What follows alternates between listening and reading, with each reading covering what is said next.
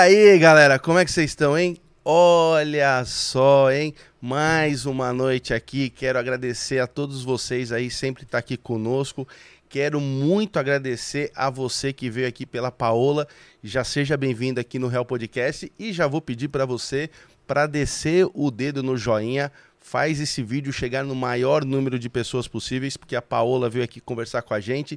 Então, o mínimo que a gente pode fazer é descer o dedo. E você também, que não conhecia o Real, quero te pedir, por favor, se inscreva no nosso, nas nossas redes sociais, Real Podcast Oficial lá no Instagram, Real Podcast no YouTube, cortes do Real Podcast no YouTube e o nosso TikTok que tá bombando, Real Podcast Oficial. Lá sai um monte de corte dos programas, tá bombando pra caramba lá no nosso TikTok.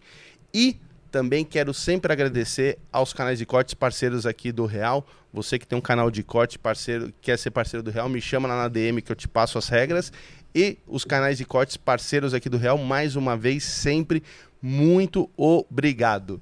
E hoje também com a nossa convidada aqui especial, você que quer mandar perguntas para ela, manda aí no chat que a gente vai passar para ela. E Sempre também vamos agradecer sempre a LTW Consult, que eu falo toda noite aqui para vocês. Você que quer é, investir, você que está com dinheiro parado, dinheiro parado não rende. Então, segue aqui no QR Code que está na, na, tela, entra lá no site deles, que os caras são muito brabo e vão te ajudar a ganhar dinheiro. Segue eles também lá na, no YouTube deles, é, LTW Consult lá no YouTube, que todo dia eles têm um programa super top, Diário Consult. É um programa que você vai entender a linguagem do mercado, vai ter dicas de economia todo dia meio-dia, Diário Consult, lá no canal da LTW Consult no YouTube, certinho? Valeu, obrigado, LTW. E hoje queria muito agradecer a sua presença aqui, Paola Busone. Buzone. Buzone, Buzone, é o que você quiser. Nossa, é, uma, é, é, a Itália aqui, né? É italiana, Paola Buzzone. Paola Buzzone. Você é influencer e é, mochileira. Várias coisas. Meu, não, a, a, parte que eu mais gostei de, de, de, saber da sua vida é a parte de ser mochileira. Mochileira, é. Cara, isso é muito... Ó, eu vou falar pra você, tem que ter coragem, hein? Tem. Na verdade, não é nem coragem, é, é porque acho que no final das contas eu não pensava muito se eu tava sendo corajosa ou não. Eu tava indo pelo impulso mesmo.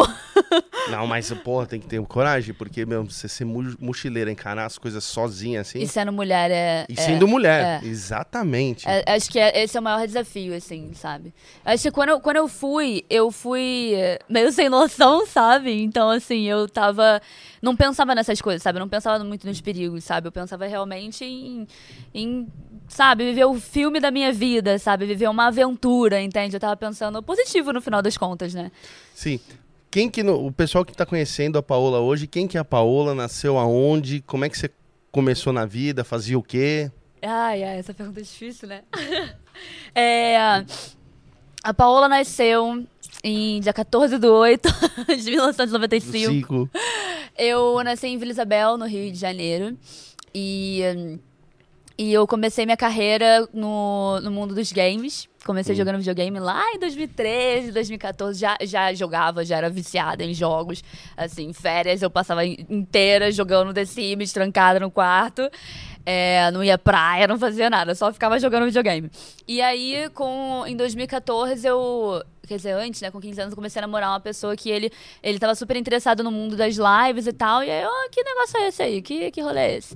Eu fui e eu comecei a fazer também, sabe? E aí foi isso, eu come... estourei nas lives e fui é, indo, né? Então aí eu acabei me mudando para São Paulo, comecei o canal no YouTube. Normalmente as pessoas começam o canal no YouTube e depois Sim. vão para as lives. Eu comecei na live, live e, e depois pro fui pro YouTube, tá. exatamente.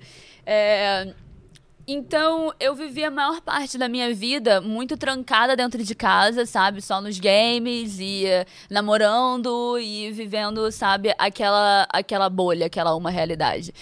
E quando eu fui para São Paulo, é, vim para São Paulo, né? É, Porque aqui, está em São Paulo. Deixa eu te falar, não sei se te falar, mas São Paulo é aqui. É.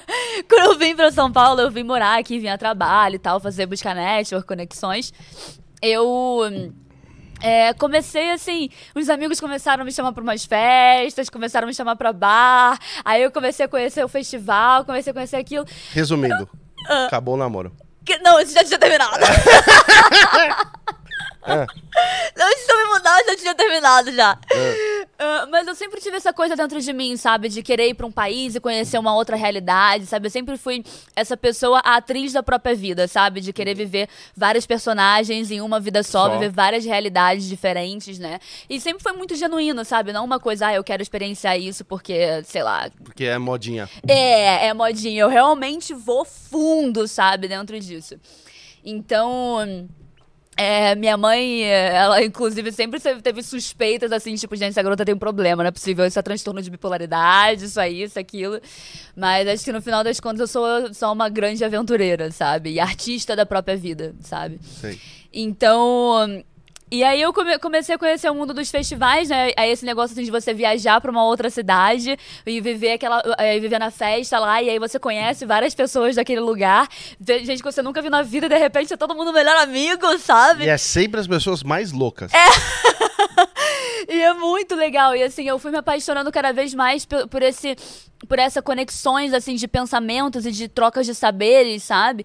Então, aí teve um dos festivais em que eu conheci uma galera que era tipo a vibe que eu tava procurando para minha vida. Que era? Foi um... Ai, qual foi o festival? Woodstock. Não. Woodstock Brasil. Não, Ela encontrou a vibe da vida dela. Talvez. Na verdade, tá sempre mudando um pouco, mas é sempre essa coisa de aventura, sabe? É. E assim, para quem não me conhece, eu tinha o cabelo todo liso, eu alisava o cabelo, era aquela. Eh, era, tipo, bem. É bem assim, padrão, sabe? E, uhum. e pintei de ruivo também uma época. Então, e quando eu comecei nessa jornada, assim, de autoconhecimento mesmo, sabe? De descobrir quem é, quem é a Paola no final das contas. Ah, é, quem é? Quem é? Não sei. Uma. Como é que é o nome? O quê? Eu sou uma. Como é que é? Metamorfose ambulante.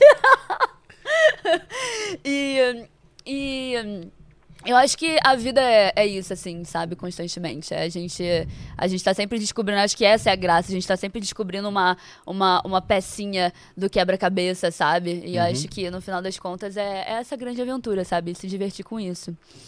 Mas aí eu conheci essa galera, eu falei assim, gente, eu não tô preparada pra ir para voltar para casa, para voltar pra vida e de, de ficar jogando e fazendo live horas durante o dia, ficar o dia inteiro, literalmente, em frente ao computador, é. passar 8, 10 horas em e frente ao computador. Lá fora. Exatamente, tanta coisa para descobrir, tantas pessoas para descobrir, tantas aventuras, sabe? Tanta vida, sabe?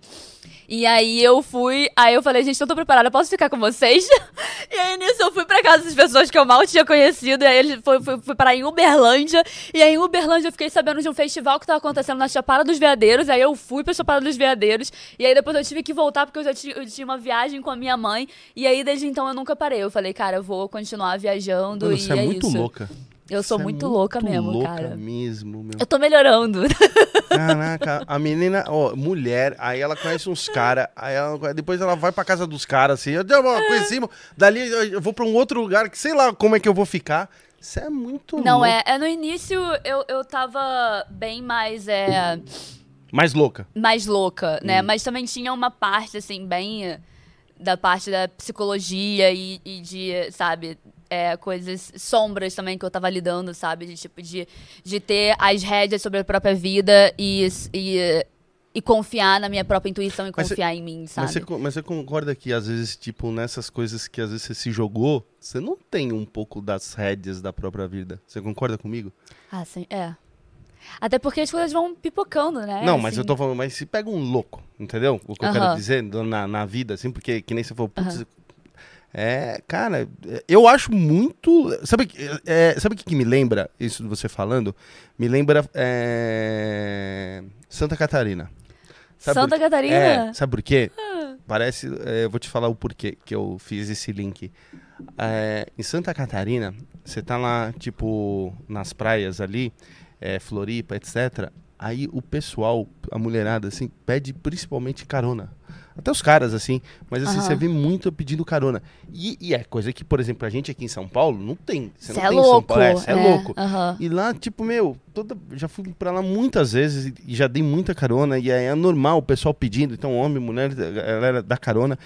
E aí eu dei pra muita gente. Então, assim, às vezes eu olhava assim e falava assim, putz, a pessoa para, me pedindo carona, parava, pô, tudo bem. Ah, você vai pra Lagoa? Vai, eu tô indo pra Lagoa, você vai passar por lá? Vou. Ah, pode vá.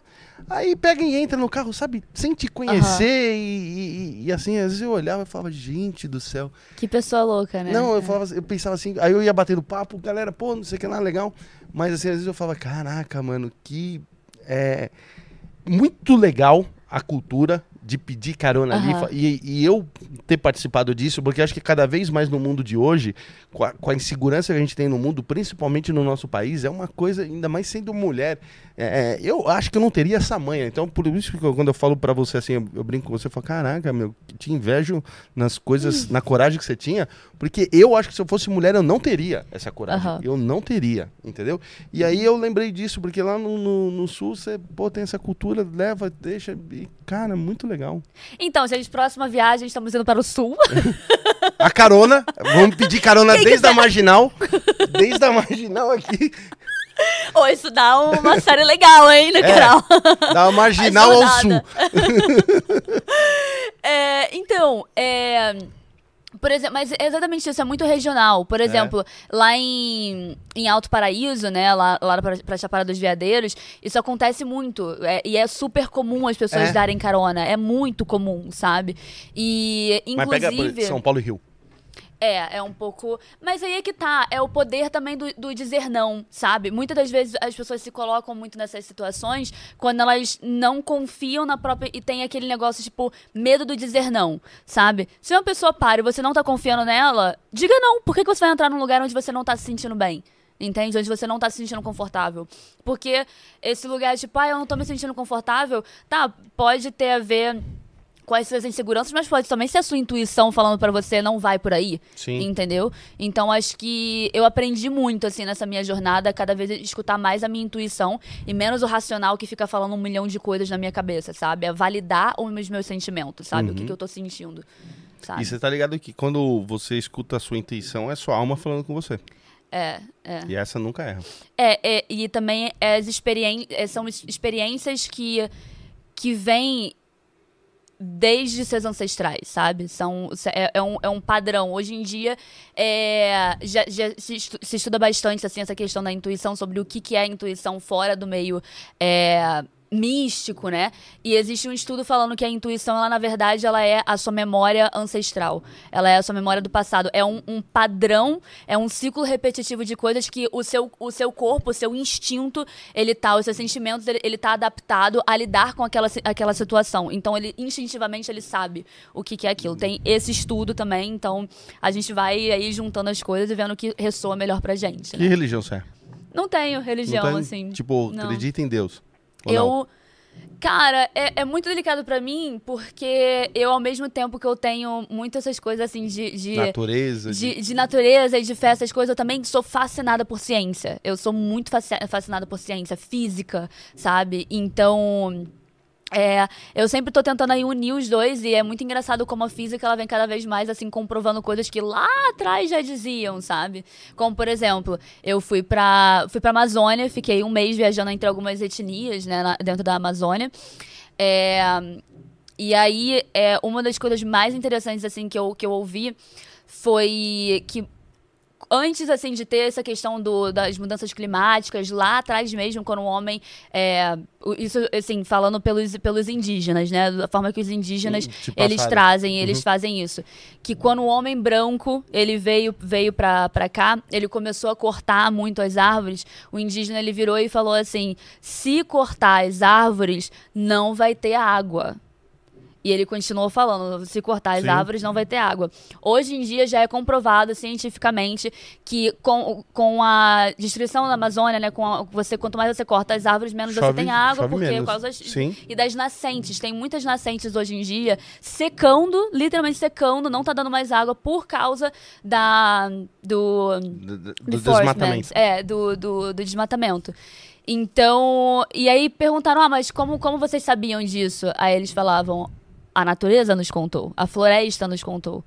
Né? Então, eu, eu, para mim é, é, uma das grandes aventuras assim, é, é, são essas conexões assim, né, sobre da ciência e da É, porque o que é espiritualidade, né, no final das contas? Eu nem sei mais, já estudei pra caramba. Fui lá, fui parar em Bali, estudei lá o Nossa, hinduísmo, balinismo, fui, fui pro Egito.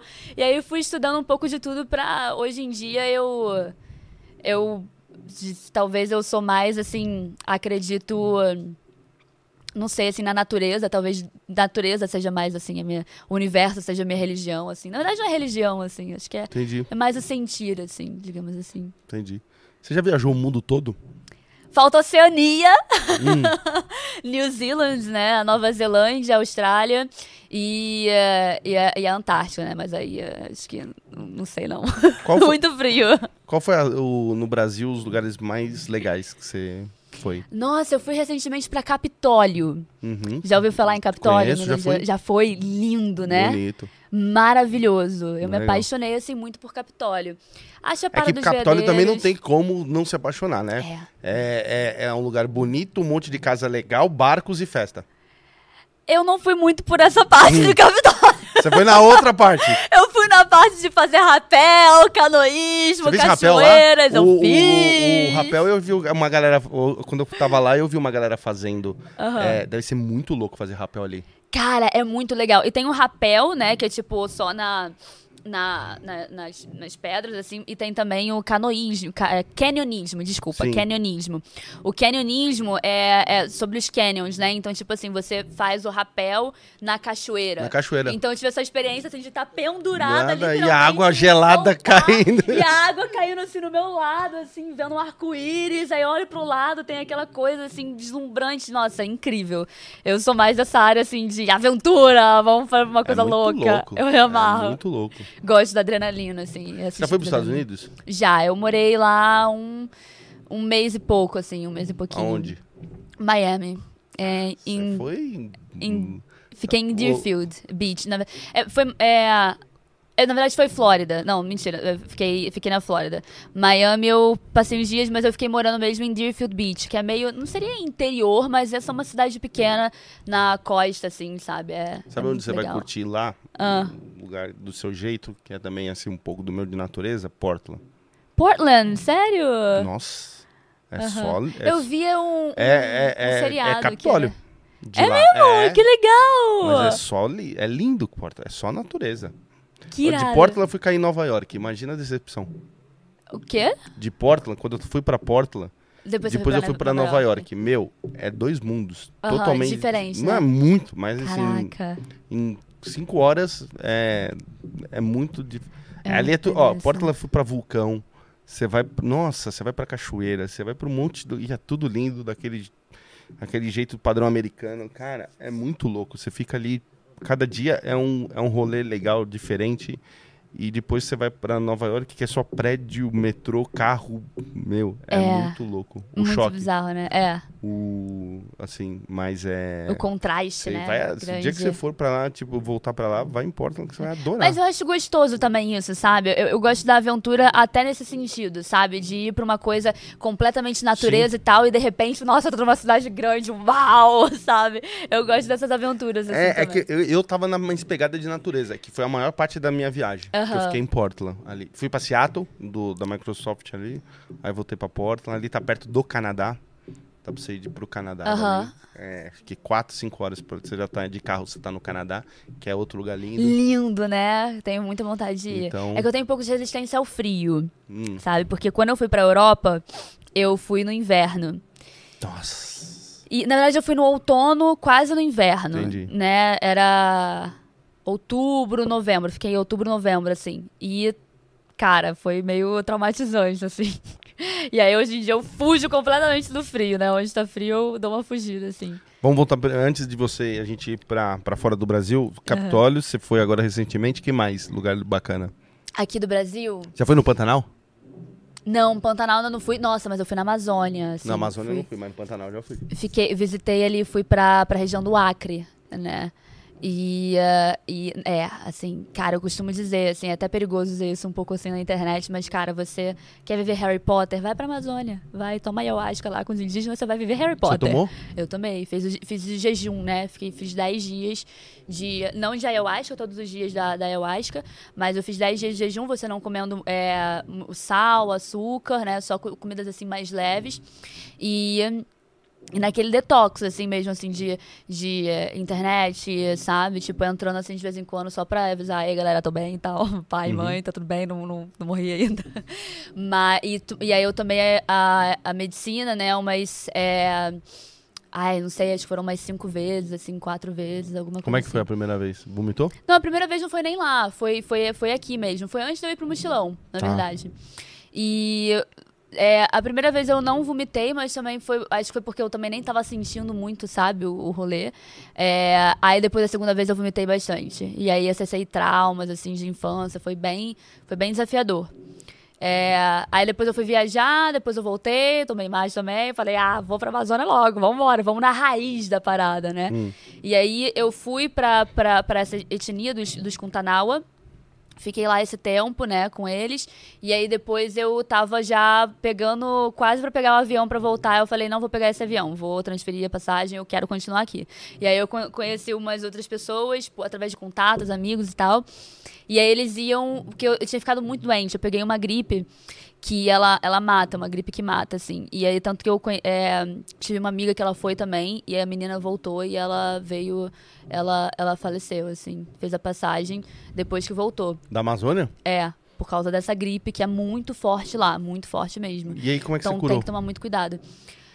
Cara, eu não sei como eu curei. Sinceramente, foi tipo assim, através do vambora, eu tenho que me movimentar, vou levantar e vou lutar contra essa parada, sabe?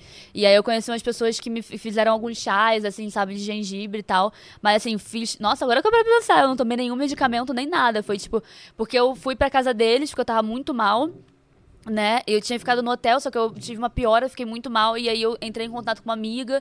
E aí ela me botou em contato com uma outra amiga que estava morando lá. Era de São Paulo, inclusive, mas estava morando lá fazendo esse estudo, assim, antropológico, basicamente, viajando pelas etnias. E junto com o Enzo, né, o, o, companheiro dela, que ele, que ele é cozinheiro, e ele foi para lá para estudar a, a culinária tradicional lá tá. dos povos. E aí eu fui para lá, né, buscando refúgio, pelo amor de Deus, alguém cuida de mim. E daí eles cuidaram assim de mim, só que eles falaram, cara, a gente tem uma viagem agora que a gente vai viajar por algumas etnias e você pode ficar aqui se você quiser. Ou se você quiser ir com a gente, a gente vai é, gostar também, vai ser muito bom se você for. E eu, gente, eu tava doente, mas você acha que eu ia perder uma oportunidade dessa? Ai, nunca. Ia. Dá mais você, né? Eu ia morrer na floresta e ia servir de comida pra onça, mas eu não ia perder essa oportunidade. E aí, Aí a gente pegou e, e, aí eu fui, vambora, vou, vou, vou levantar isso na viagem e foi isso. Aí, e aí foi muito interessante a experiência de, de, de consagrar a medicina, né, a ayahuasca, é, com várias etnias diferentes. E, e, é muito, muito, muito interessante que cada uma consagra de um jeito diferente. Sim. Sabe? Também tem, tem o Santo Daime que vai consagrar de um jeito, de um jeito o indígena da, da etnia tal vai consagrar de um jeito, o indígena da, da etnia outra, tá fulano de tal, vai, vai ser de um jeito. E foi muito boa a experiência, assim, de, de ter várias sabe? para poder. É, e e para mim, uma das mais desafiadoras foi é, a que você tinha que ficar em silêncio. Porque a, o canto, ele é uma guiança, sabe? O canto, o canto te guia, o canto ele te conduz para uma vibração, para um estado diferente. A música em geral, para mim, música é pura magia. Eu tomo muito cuidado com aquilo que eu tô ouvindo, porque para mim é tipo você se alimentar. Se você tomar um, um, copo de hum, álcool, você vai ter alguma uma alteração. Você tomar um suco de tal coisa, você vai, por exemplo, maracujá é bom para você ficar calmo. Um suco de limão vai ser bom para a imunidade. Para mim, e a comida, se você comer um hambúrguer, vai ter uma, um, um, efeito diferente se você comer uma salada. Para mim, a música, ela é esse campo sutil, mas que ainda assim tem um efeito em você, porque é a sutileza, sabe? Sim. E, e eu tive a experiência de consagrar medicina com uma etnia que foi os Puyanawa, em que eles é, tinham, tinham o canto, mas tinha um momento em que eles ficavam em silêncio. Absolutamente em silêncio. Cara, eu não aguentei. Eu, tipo, passei muito mal, eu não aguentei. Mas quanto eu, tempo tipo, em silêncio? Cara, pra mim era uma eternidade. Mas, mas, então, depende, então. A gente que faz podcast, dois minutos já é uma é, eternidade. Exato. Não, pra mim é o contrário. Pra mim, tipo assim, a gente passa duas horas aqui e, e pra mim foram dez minutos, sabe? Eu adoro ficar conversando. Não, mas então, conversando é passar beleza, mas assim, fica, fica em silêncio dois minutos. Cinco. É, é, é verdade. Mas é gostoso. Mas quanto, é quanto tempo que era esse silêncio Nossa, aí? eu não sei, assim. Pra mais, mim... mais ou menos, você achava que era o quê? Sei. sei lá. Uma hora? Não, isso tudo não. Deve ter sido uns 10 minutos pra, pra mim. Pô, deve 10 ter sido uns minutos 15. é 24 horas em silêncio. É, ainda mais na medicina, Sim. né? Ainda mais com, tipo, você lidando com as suas próprias sombras sem ninguém para te conduzir, sabe? Com as suas próprias questões. É tipo assim, ou você acha o seu caminho, ou você acha o seu caminho. É você e você aí agora na medicina. Entendeu? Então, é, foi, pra mim, foi, foi punk, assim. Foi bem desafiador. E aí de lá, voltou para São Paulo? Não, aí de lá a gente foi para uma outra aldeia e a gente pegou um, um, um barco, né? com os indígenas, assim, eles são muito inocentes, sabe? Eles são muito. Não tem essa malícia, sabe, da cidade. As pessoas da cidade, eles são muito puros, sabe? É muito uhum. maravilhoso. E aí a gente foi viajando lá pelos rios até a gente chegar num. Que eu esqueci o nome, sou meio ruim de, de nomes. Mas numa serra lá onde a gente. É, é, ficou dentro da mata mesmo, assim, sem etnia nenhuma. A gente foi visitar algumas umas paradas e aí tinha, tinha uns negócios abandonados. E aí, incrível a capacidade dos indígenas que, ele tem, que eles têm de. sério, assim, sei lá, em. Em alguns minutos, eles construíram um acampamento pra gente. Tipo, com um facão, eles foram, cortaram as árvores que eles sabiam que era para cortar. Começaram a pendurar e eu fiquei só assim, olhando. E aí, do nada, tinha um acampamento ali pra gente. Assim, Tava você e quem nessa parada? Tava eu, dois, in, dois indígenas é, e duas, é, o casal que eu tinha é, conhecido, que eram aqui de São Paulo, tava, foram na pra balada, também. conheceu na Vila Madalena, falaram, vamos na Amazônia. Não, foi tudo, foi tudo através de pessoas, assim, com, com esses mesmos propósitos, Lógico, sabe? Lógico. De, tipo, de, def de, defender o meio ambiente. De conhecer de, a natureza. É, é. E aí, vocês ficaram quanto tempo lá? Nossa, né? Acho que foram uns quatro dias, assim, mas parece que foi uma eternidade, Nossa, assim, foi uma vida. Quando você volta pra lá, parece que eu tô naquele momento para sempre, sabe? E aí, nessa, nessa parte lá que vocês ficaram na mata ali com, com os índios, dali, vocês foram pra uma chapada, você falou isso? É... Essa parte aí que eles estavam. É, a gente subiu uma montanha, assim, enorme. E aí a gente foi uma das coisas mais incríveis que eu vi na minha vida, porque eu cresci perto do mar, né? No Rio de Janeiro. É, meu avô também, ele, ele morava em Búzios, então ia sempre pra lá, era sempre praia. E aí foi a primeira vez que eu vi uma, uma um mar verde sabe? Porque a gente subiu num, num, topo ali de um lugar e aí eu via que ela era, era, era infinito, assim, era só verde, era uhum. só verde. Você olhava pro horizonte, era só verde. Foi uma das coisas, uma das experiências mais legais, assim, que eu vivi. Muito incrível. Voltando, falando do Rio de Janeiro. Ah, vamos voltar pro Rio de Janeiro. Não, vamos voltar no Rio de Janeiro onde você nasceu. Você que é uma pessoa que viajou o mundo, você não conhece o Rio. A gente tava conversando aqui. Eu conheço a natureza não... do Rio. Oh, a gente tava conversando no começo, da, do, antes de começar o programa, a gente tava falando do Rio de Janeiro. Aí eu falei, pô, conheço isso no Rio, conheço. Ela falou, caraca, meu, você conhece as partes que eu não conheço. Uhum. Por quê? Porque eu vou lá nas festas.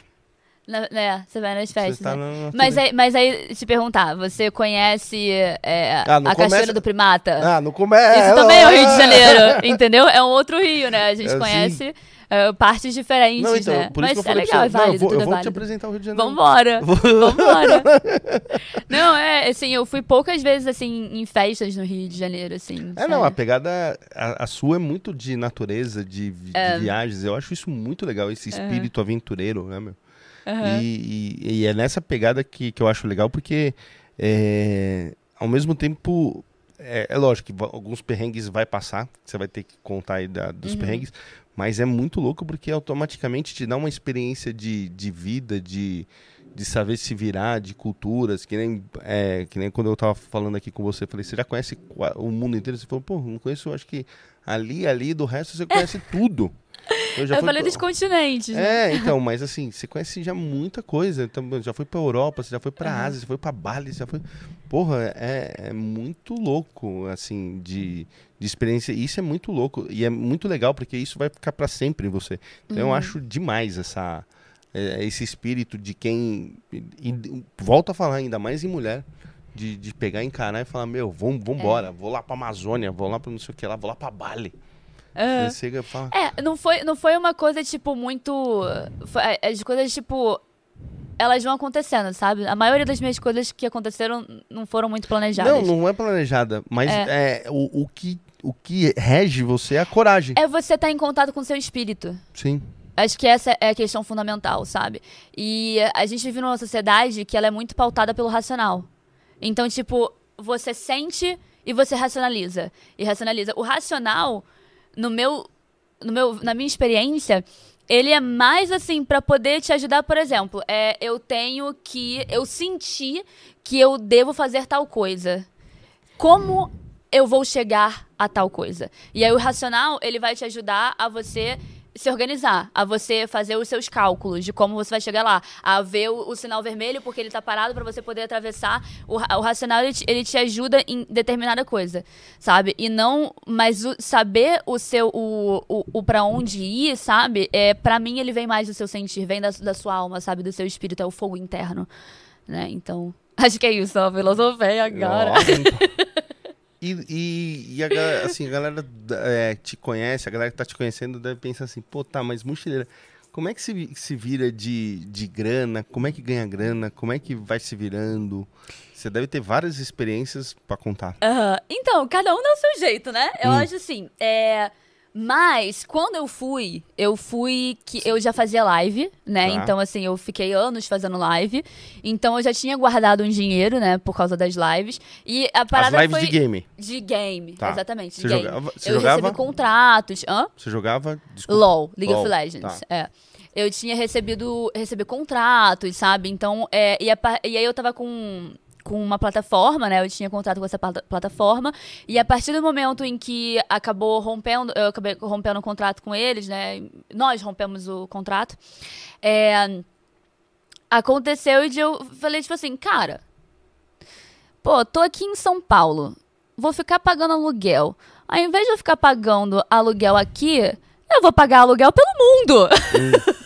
Hum. eu vou pagar aluguel um pouquinho aqui nesse lugar, depois aqui, depois aqui, e vou experienciar a vida, entendeu? Isso se chama Airbnb. Airbnb!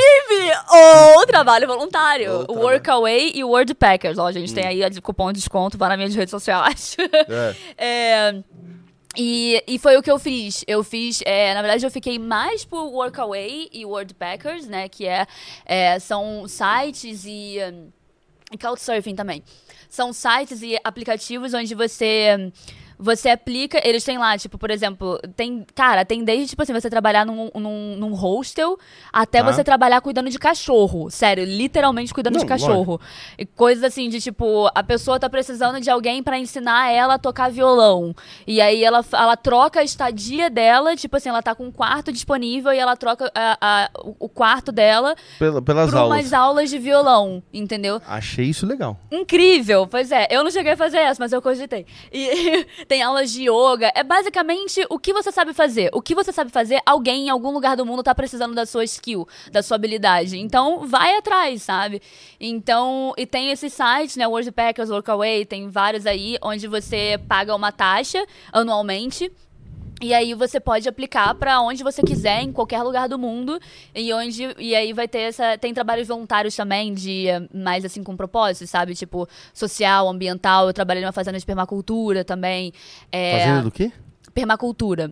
Que ele faz o quê? Permacultura é um, é um, é um tipo de sistema em que integra é, a natureza, é, o meio ambiente é, e as relações sociais. É, é, é, algo. É permacultura. Então, a permanência da cultura, tá. entende? É um, é um, sistema integrativo, digamos assim, sabe? Onde tudo pode caminhar em equilíbrio. Uhum. Então.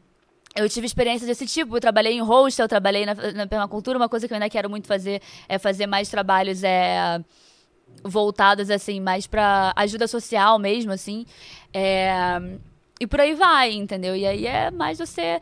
E aí tem alguns que são meio perrengue, tem outros que são maravilhosos, assim. Tem, pô, eu já. Na Fazenda de Permacultura eu tinha um bangalô pra mim, sabe? É, trabalha, aí você trabalha no máximo quatro horas por dia.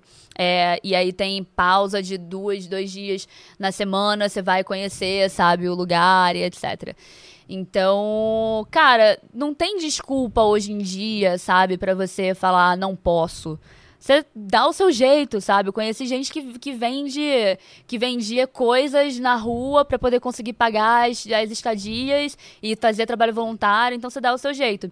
Eu tinha o meu a minha grana, meu dinheiro guardado, né? Mas assim, é aí que vem o lado da criatividade, sabe? É sobre você ser criativo também, sabe? Você criar trabalhos, né? E não seguir aquele padrão, aquele roteiro de você vai para a escola, você vai estudar, você vai se formar e aí você vai arrumar um emprego fixo porque ele te dá estabilidade. Que estabilidade é essa, sabe? Se você pode ser às vezes mandado embora do nada, entende?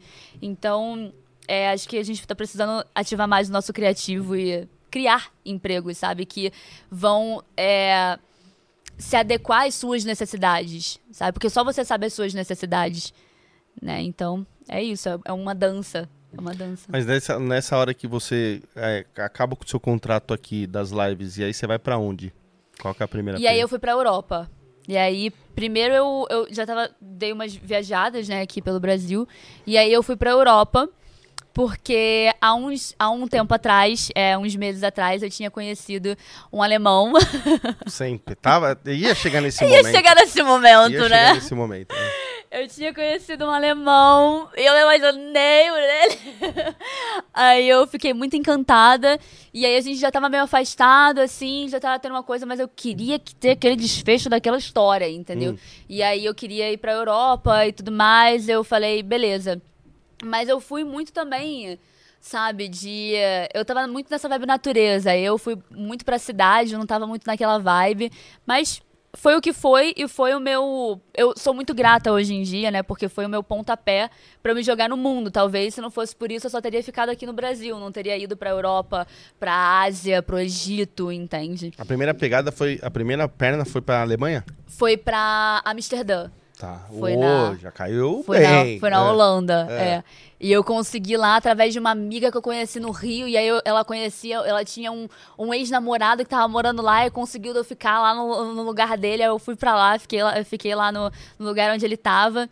E aí ele me apresentou várias coisas e tal. E aí depois eu fui pra, pra Alemanha. E aí encontrei com esse com esse menino. E aí deu tudo errado, porque nos meus sonhos, nas minhas fantasias, a gente ia ficar junto, a gente ia viajar Casar junto. pra sempre, é. Né? É, mas pelo menos a gente ia viajar junto, ia viver um romance aí viajando junto, entendeu? Tá. É, é, o meu, meu livro de Nicholas Sparks era esse. Mas você conheceu ele onde? Aqui no Brasil? Conheci no Brasil. Ah, tá. É, num, num trabalho social, assim, de, de agrofloresta, né? E tá. permacultura, que a gente foi lá trabalhar e ajudar uma, umas pessoas. E aí você chegou lá na Alemanha. Oi, tudo bem? É, e aí não, não, não, rolou, rolou mesmo, sabe? Não rolou. E foi uma das coisas assim mais desafiadoras que eu enfrentei em toda a minha vida, porque eu tava num país onde eu não conseguia falar a língua. O meu inglês ainda era muito raso, sabe? Porque uma coisa é você ir pra um lugar falando um inglês bom. Falando, não, e tipo assim, porque quando você vai para fora e você começa a falar ter que falar inglês mesmo, sabe? E. Enfim, eu achava que eu sabia falar inglês, mas eu não sabia falar inglês. Sim. Essa é a questão. Sim. Sabe? Que uma coisa é você ouvir aqui os filmes, e aí você entender o que as pessoas estão falando, mas vai falar. Entendeu? É. Vai se comunicar. Sim. E ainda tem um detalhe: eu não tava nos Estados Unidos. Sim. Entende? Que tinha aquele sotaque. Eu tava é. na Alemanha, que também não é o idioma deles. Sim. Entende? Eles até poderiam saber falar, mas era um. o, o, o o sotaque era muito diferente. Eu não entendia nada. Eu não entendia nada do que eles falavam. E imagina, eu que sou uma pessoa que não para de falar um minuto. Nem percebi. Fico falando, não sei, nem sei se você perguntar. não, mentira, tô te zoando. É, eu sei que tem que falar. E aí eu não conseguia me comunicar. Não conseguia. Era horrível. É foda, não. E, a, e ali na Alemanha é, é foda, hein? Foi. E, e tem aquela coisa também, sabe? De tipo, você não entender o que a pessoa tá falando. Sim. E aí você fica perguntando, o quê? E aí a pessoa repetir, você fala o quê? Na terceira vez, você fala aham. Uh -huh. É, na terceira vez você aceita. Yeah, Ele também fala. Yeah. É, Never mind. É, é, é ok. Fala, As pessoas começam a falar com você um monte de coisa empolgadaça. E você, você assim. Aham, uh -huh, é, uh -huh, é. é. é Aquela cara assim, nossa, tô me fudendo é. muito. Foi terrível, assim. E aí eu é, acabei é, enfrentei uma coisa muito desafiadora na minha vida que foi é, me sentir sozinha. Muito sozinha. sabe? E, tipo assim, não era só. Eu não tinha amigos para quem. Eu, tinha conhecido uma Ligar. pessoa. Eu tinha conhecido uma pessoa, mas assim, era uma pessoa que eu tinha acabado de conhecer, sabe? Tipo, não tinha família. Eu, eu tava com. A, a Europa é muito cara, então, tipo, não dá para você, sei lá, dá, para muitas pessoas dá. Mas como eu não tava com, com um emprego, trabalhando e tal, e eu tinha aquela reserva, eu sou muito assim, tipo, é, sabe, pé no chão mesmo, sabe? Tipo, cara, eu tenho isso, não posso meter o Sim. louco e ficar gastando, sabe? Sim. E aí. É, eu tinha milhares de questões rodeando na minha cabeça e ainda tinha questão de estar tá com um sentimento de rejeição, né? Tipo, levei um pé na bunda, tô com o coração completamente partido e não tenho para onde ir, não tenho com quem conversar, não tenho ninguém que eu. não tenho nenhum colo, entende? E aí foi, foi muito desafiador para mim. Foi, acho que foi. E é engraçado como os momentos, seus momentos assim de mais. É, de mais, assim, dor, assim, sabe? Os mais difíceis, assim, são os momentos em que, às vezes, eu olho para trás e falo: Ah, eu passei por isso, tá tudo certo, agora eu posso qualquer coisa e vambora, sabe? Sim. De traz força, sabe? Te traz casca. É.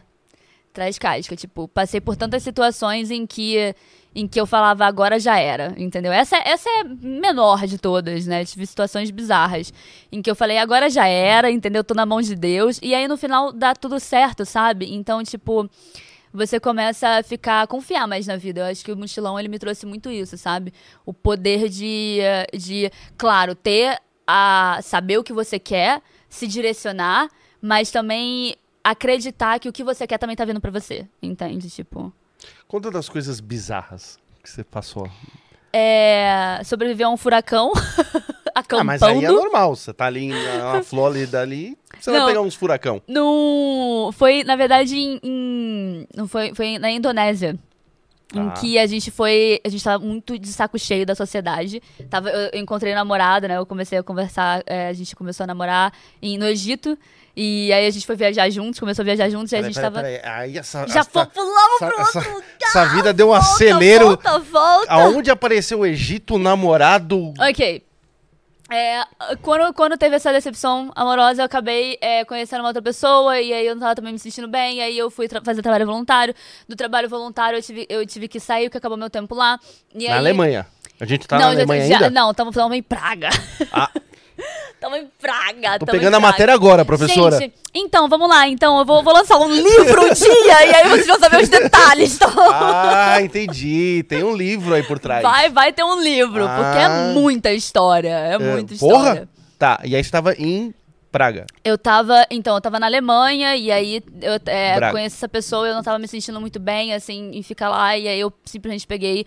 É, é, é era tipo assim, eu ia pra rodoviária e falava, pegava assim, o mapa e ia pra cá. Tá. Era é. isso.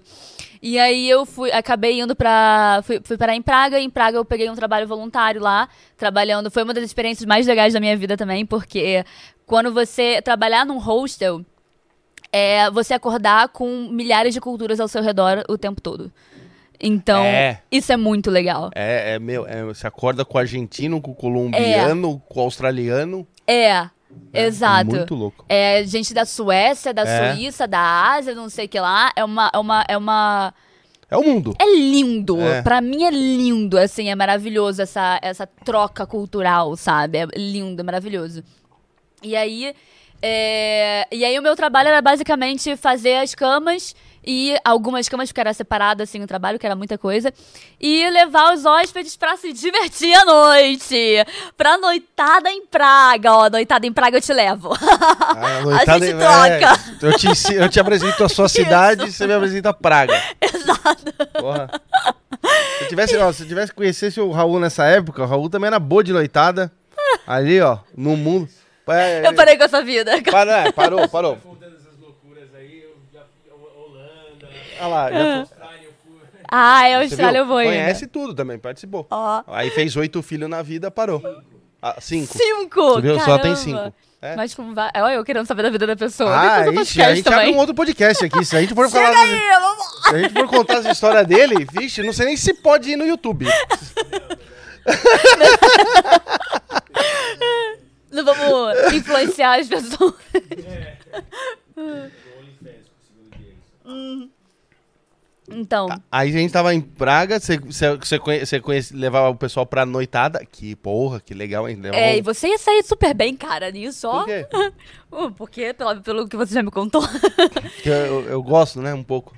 É, tô vendo. Não, mas lá é muito louco. Eu fui numa que era, era, é- era uma.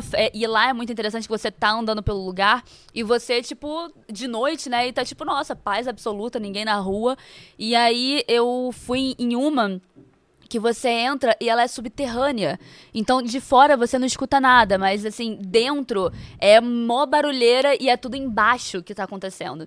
E aí eu fui numa que eram vários ambientes diferentes. Uma tinha uma rede, uns negócios, tipo uma casa na árvore. E aí o outro ambiente era uma galera fazendo um som acústico. Do nada tinha um, um show, sabe? Do, do outro lado. Muito doido. E aí eu tava. Aí eu também conheci um cara que era do México, ele levou o violão. Aí ele. Aí eu, aí eu comecei a cantar, e aí ele, a gente, ele pegou e me levou pro, pro, pra, pra dentro do banheiro feminino. Sentamos em cima da pia e começamos a tocar e cantar no banheiro feminino. Tipo, gente, o que tá acontecendo? Não, mas peraí, eu queria entender que o que faz uma pessoa a pegar a pessoa e falar assim, vamos cantar ali no banheiro em cima da pia. É, não sei. Tudo, todo mundo muito louco. É isso. Não, Não, foi aí- só eu e ele, foram várias pessoas, entendeu? Não, mas então, já tava cantando ali e falou assim, não, peraí, galera, vem todo mundo aqui, a gente vai cantar no banheiro. Acho que, era por- acho que era porque não tava dando pra ouvir. Ah, entendi. acho que era por isso. A gente foi pro banheiro pra gente conseguir fazer uma música uma, no uma ambiente. acústica. Uma acústica dentro do banheiro. É legal que você chega ali no banheiro pra dar uma mijada, fazer qualquer coisa, meu, e tem uma música, tem uma banda tocando. Você fala assim, olha, eu vou falar pra você, eu já tive experiência de lugares assim que o som ambiente tava rolando dentro do banheiro. Tipo, ah, tá rolando a o DJ. Agora, sem entrar e ter um grupo tocando ali dentro do banheiro, que nem Titanic, aí é muito louco. Aí eu posso falar, parabéns pra casa que implantou esse sistema. Ai, cara, a gente fez rolê, cara. Foi muito engraçado, muito engraçado. Ai, cara, muito bom. E, E aí, você começou teve... a namorar? É nessa hora? Não, e aí depois daí é, teve uma das histórias mais bizarras, assim. Que é um pouco longa, mas eu vou tentar resumir ao máximo. Aí acabou meu tempo lá, e aí eu tive que ir pra pegar, assim, eu, caraca, pra onde eu vou agora? E aí eu fui pra resolver, fiz uma meditação, assim, eu vi a Itália na minha meditação, eu vou pra Itália agora. Peguei e fui pra Milão. Cheguei em Milão. é turística, cara pra caralho, deve ser. É, e só que eu, porra, eu não vou fazer um couchsurfing, né? Couchsurfing é um aplicativo, não sei se você conhece, que tem é você surfa no sofá de uma outra pessoa. Então são pessoas que elas abrem o espaço delas pra você é, passar uma, duas noites, três noites até você conhecer a cidade. Então eu tive experiências de do cara virar e falar assim, cara, eu só tenho um sofá, pro- um sofá. Outros tipo, cara, eu tô, é, minha namorada, ela tá, nós somos viajantes, a maioria também é viajante e aí tipo recebe outros viajantes, que é uma cultura, sabe, dos viajantes. E Pensei que você ia falar aquele cara assim, não, ó, minha namorada foi pro Rio, você vem dormir aí. É, não, mas é, é, é, é muito doido, assim, né? A, a, não sei, é porque eu acho que quem. Mas lá é quem normal. É, Na- lá na é mais Europa comum, é na mais Europa comum é mais comum do que a isso. gente aqui. É, É. pois é, lá eles são, eles têm essa cultura da Sim, viagem, né? sim. Tipo, por exemplo, Portugal é um lugar onde, tipo, os jovens é, ficam grandes e eles vão pra, já vão embora, entendeu? Eles vão pra Amsterdã, Sim. eles vão pra, o- pra London, O, o americano é assim, você pode ver, o americano, você encontra americano no mundo inteiro. Você tá lá na Ásia, você encontra americano. Você vem pro Brasil, você encontra. E é tudo assim, a férias. Você encontra os caras aqui, por exemplo, lá no, no Rio de Janeiro, na sua cidade, que é uma cidade turística. Você vê lá os americanos ali, você vai conversar com os caras e, mas o que, que você faz aqui? Ah, não, eu sou de. Chicago, tô passando férias e eles viajam muito. Eles têm essa. Até o americano tem essa. Eu tenho uns amigos lá nos Estados Unidos. Ontem, é, até aproveitando isso, ontem eu liguei pra ele, porque ele tinha me ligado, aí tinha uma chamada dele. Aí eu fui responder a chamada, tô falando com ele, mas eu tava falando com ele assim, já uns 10 minutos, achando que ele tava nos Estados Unidos, tá tudo certo. E a gente Aham. batendo papo lá. De repente ele vira pra mim e fala: Meu, eu tô aqui no, no Havaí. Eu falo, Oi? Aí ele fala, não, aí eu tô aqui no Havaí. Eu falei, meu, mas qu- quanto tempo vocês vão ficar aí? Ele, é ele, a mulher e os filhos. Não, a gente vai ficar 15 dias. Eu falei, porra. E eles são assim, ó, tipo, Que então assim, é, não, é, é- é mais ou menos que nem o, o europeu nisso, que nem você É, falou. o assim. europeu é bem assim. Eu acho que o europeu é mais do que o americano. Eu tenho essa sensação. É? Que ele, eu tenho essa sensação de que o europeu ele é. Australiano viaja mais. Os australianos, eles. É, é, a vacation deles, né? a- a- as férias dele é, é, é South Asia, né? Porque tem aqui a, a Austrália e em cima é a, Ásia do Ásia. Sul. Sudeste se é- Asiático. Sudeste. O Sudeste Asiático. Tem pala- palavras que você vai aprendendo na gringa e depois você volta pro Brasil e você não sabe fala, falar. É. E aí, porque o o que que acontece? É uma coisa que fazem muito, muitos viajantes fazem, porque a Ásia é muito barata. É muito barata. Sério mesmo? Muito. Você quer viajar bem, o máximo que você vai gastar indo pra, pro Sudeste Asiático é com a passagem de avião. Sério mesmo? Sério. Pô, eu tenho Sério. uma vontade A não de ser que você a Ásia. queira, queira muito viver uma vida de luxo lá, Não, mas, ó, tipo não. assim, é, tipo, o suficiente é a Ásia. A comida é muito barata, você vai gastar muito pouco. Tipo, por exemplo, no Egito também era bem barato. Eu gastava, tipo, menos de um, um dólar numa refeição. É muito Porra, barato. É barato. Então são moedas muito desvalorizadas, né? Então Uhum. é, por exemplo, eu tava vendo esses dias, me deu uma vontade de voltar pra Bali. Aí eu E aí eu tava vendo no Airbnb uma uma uma casa com piscina, planta, uma coisa assim maravilhosa por 2.200 reais o mês. Nossa. O mês. É, tipo, é, é, é um, outra realidade. Então, se você. Cara, tá aí, né? Uma dica, hein, galera? Se você ganha é, pela internet, cara, vai viver, sabe? Vai pra esses lugares, assim. é, o Sudeste Asiático é um deles em que você.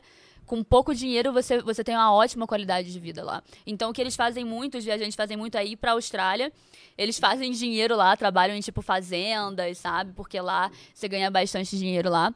Pega um, um visto de trabalho e tal. E aí faz uma grana e continua viajando pela Ásia. É o que a galera faz muito lá. Meu, meu primo ficou na Austrália um tempo, agora você falou da Austrália, e ele tinha feito é, na Austrália, olha, não tem no Brasil, ele tinha feito tipo um passaporte que viajava o mundo. Como é o nome disso? Também quero saber. Cara, é, ele, tinha- ele tinha... Ô, Raul, você já viu isso? Você que viajou o mundo. Meu primo, quando tava na Austrália, ele pagava não sei o que, que ele tinha direito a, a viajar o mundo, meu. Eu não lembro como é. Na Europa tem os trens, né? Que você... Não, não, não, mas aí na Europa.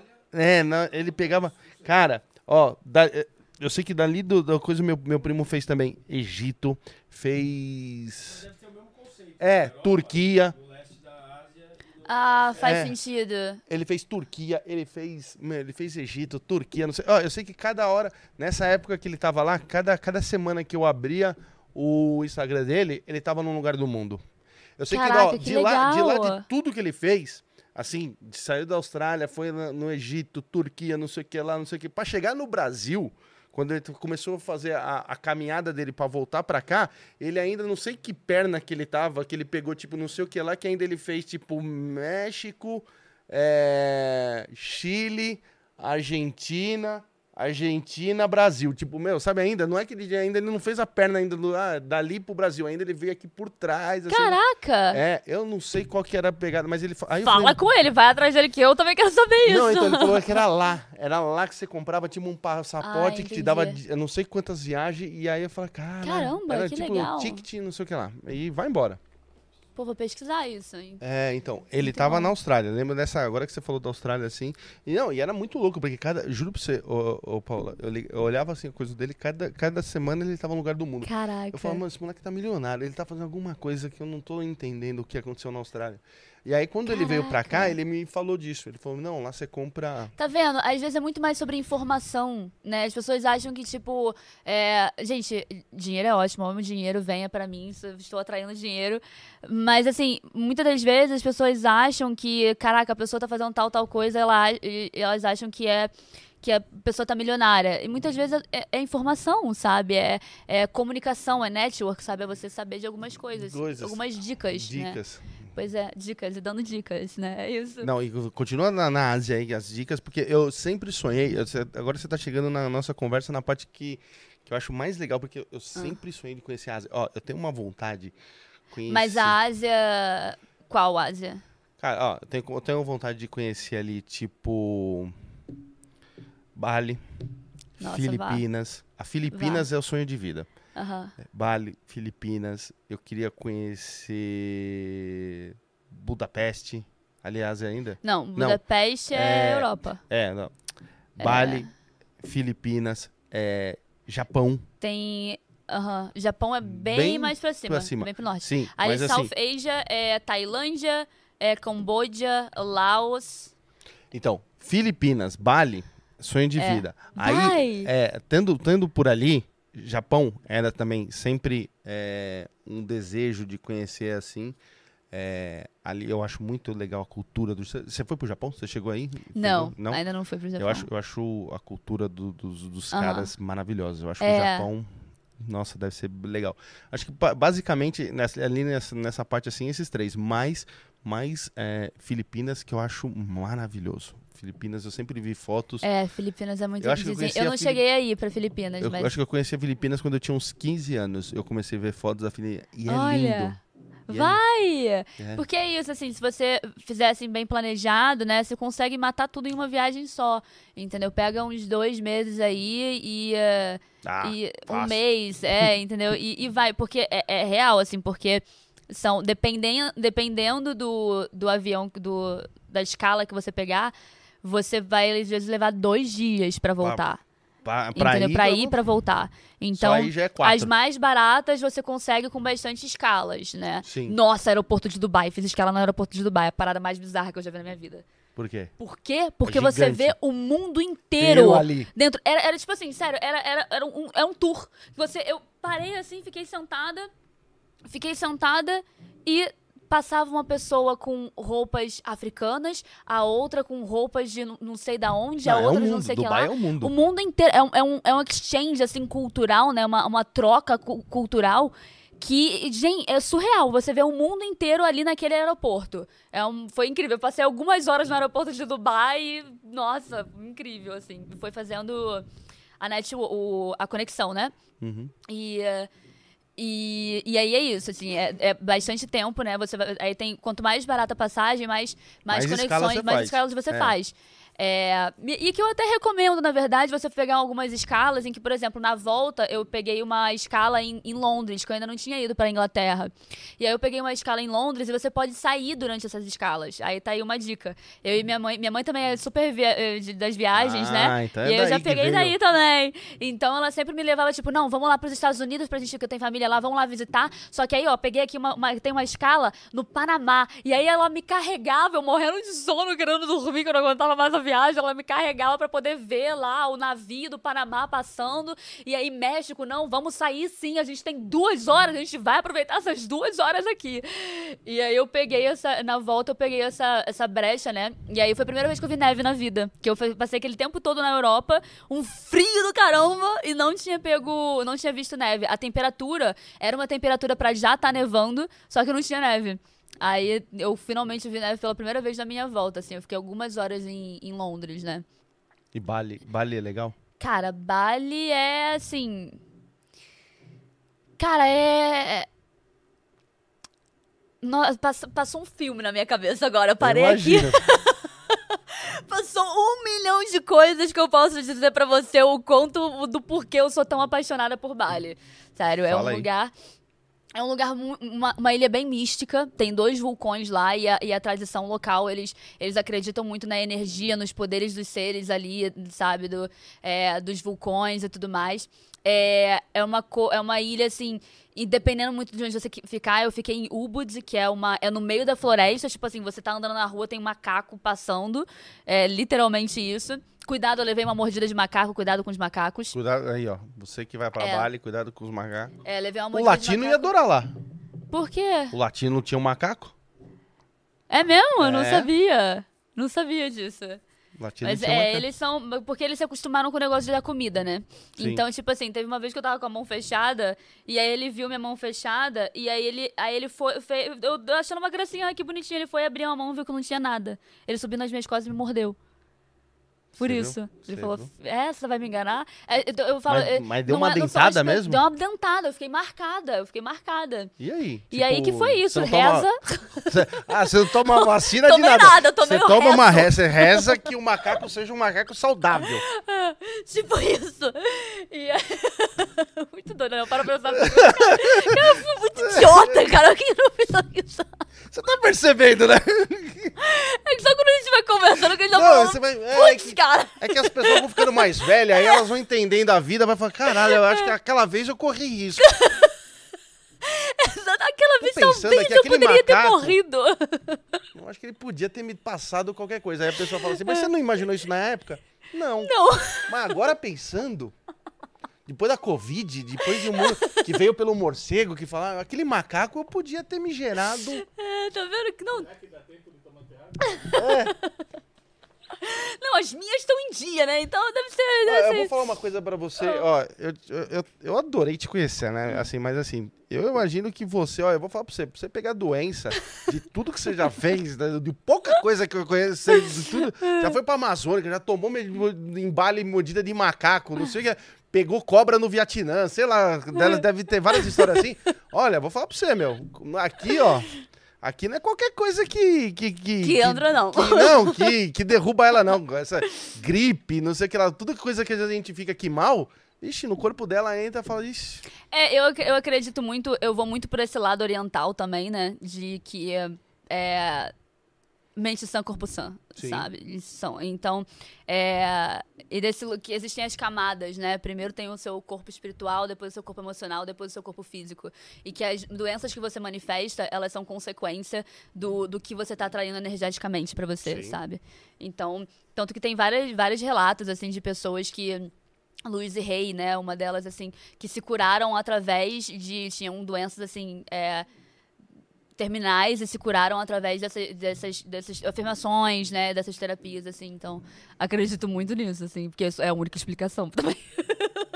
Tá, a gente tá num macaco em Bali, e aí? Isso. E aí, Ubud, né, falando sobre Bali, é, cara, assim, você vai andando, primeiro você aluga uma moto, porque é cultural lá, todo mundo vai pra lá e aluga moto. É aquela lombretinha, sabe? sim. E aí você aluga uma moto e você vai passando. E é tipo assim, yoga, yoga, yoga, meditação, meditação, é, healing de, crista de cristais. É, é, é muito uma ilha, assim, voltada para essas coisas, assim, é, holísticas, sabe? O natural. A Ayurveda. É, é maravilhoso. Eles têm a cultura, né? Eu acho que é o único lugar no mundo que conserva a cultura dos rituais pra lua. Uhum. Porque eles têm. Eu lembro que eu fiquei num, num Airbnb em que a dona lá, ela é, tem um, negocinho feito de, de folha de bambu, se eu não me engano. E que com várias oferendas. E, to, e, um, e um incenso. Todos os dias ela passava e colocava essa oferenda em cada porta de cada. Cada. Cada.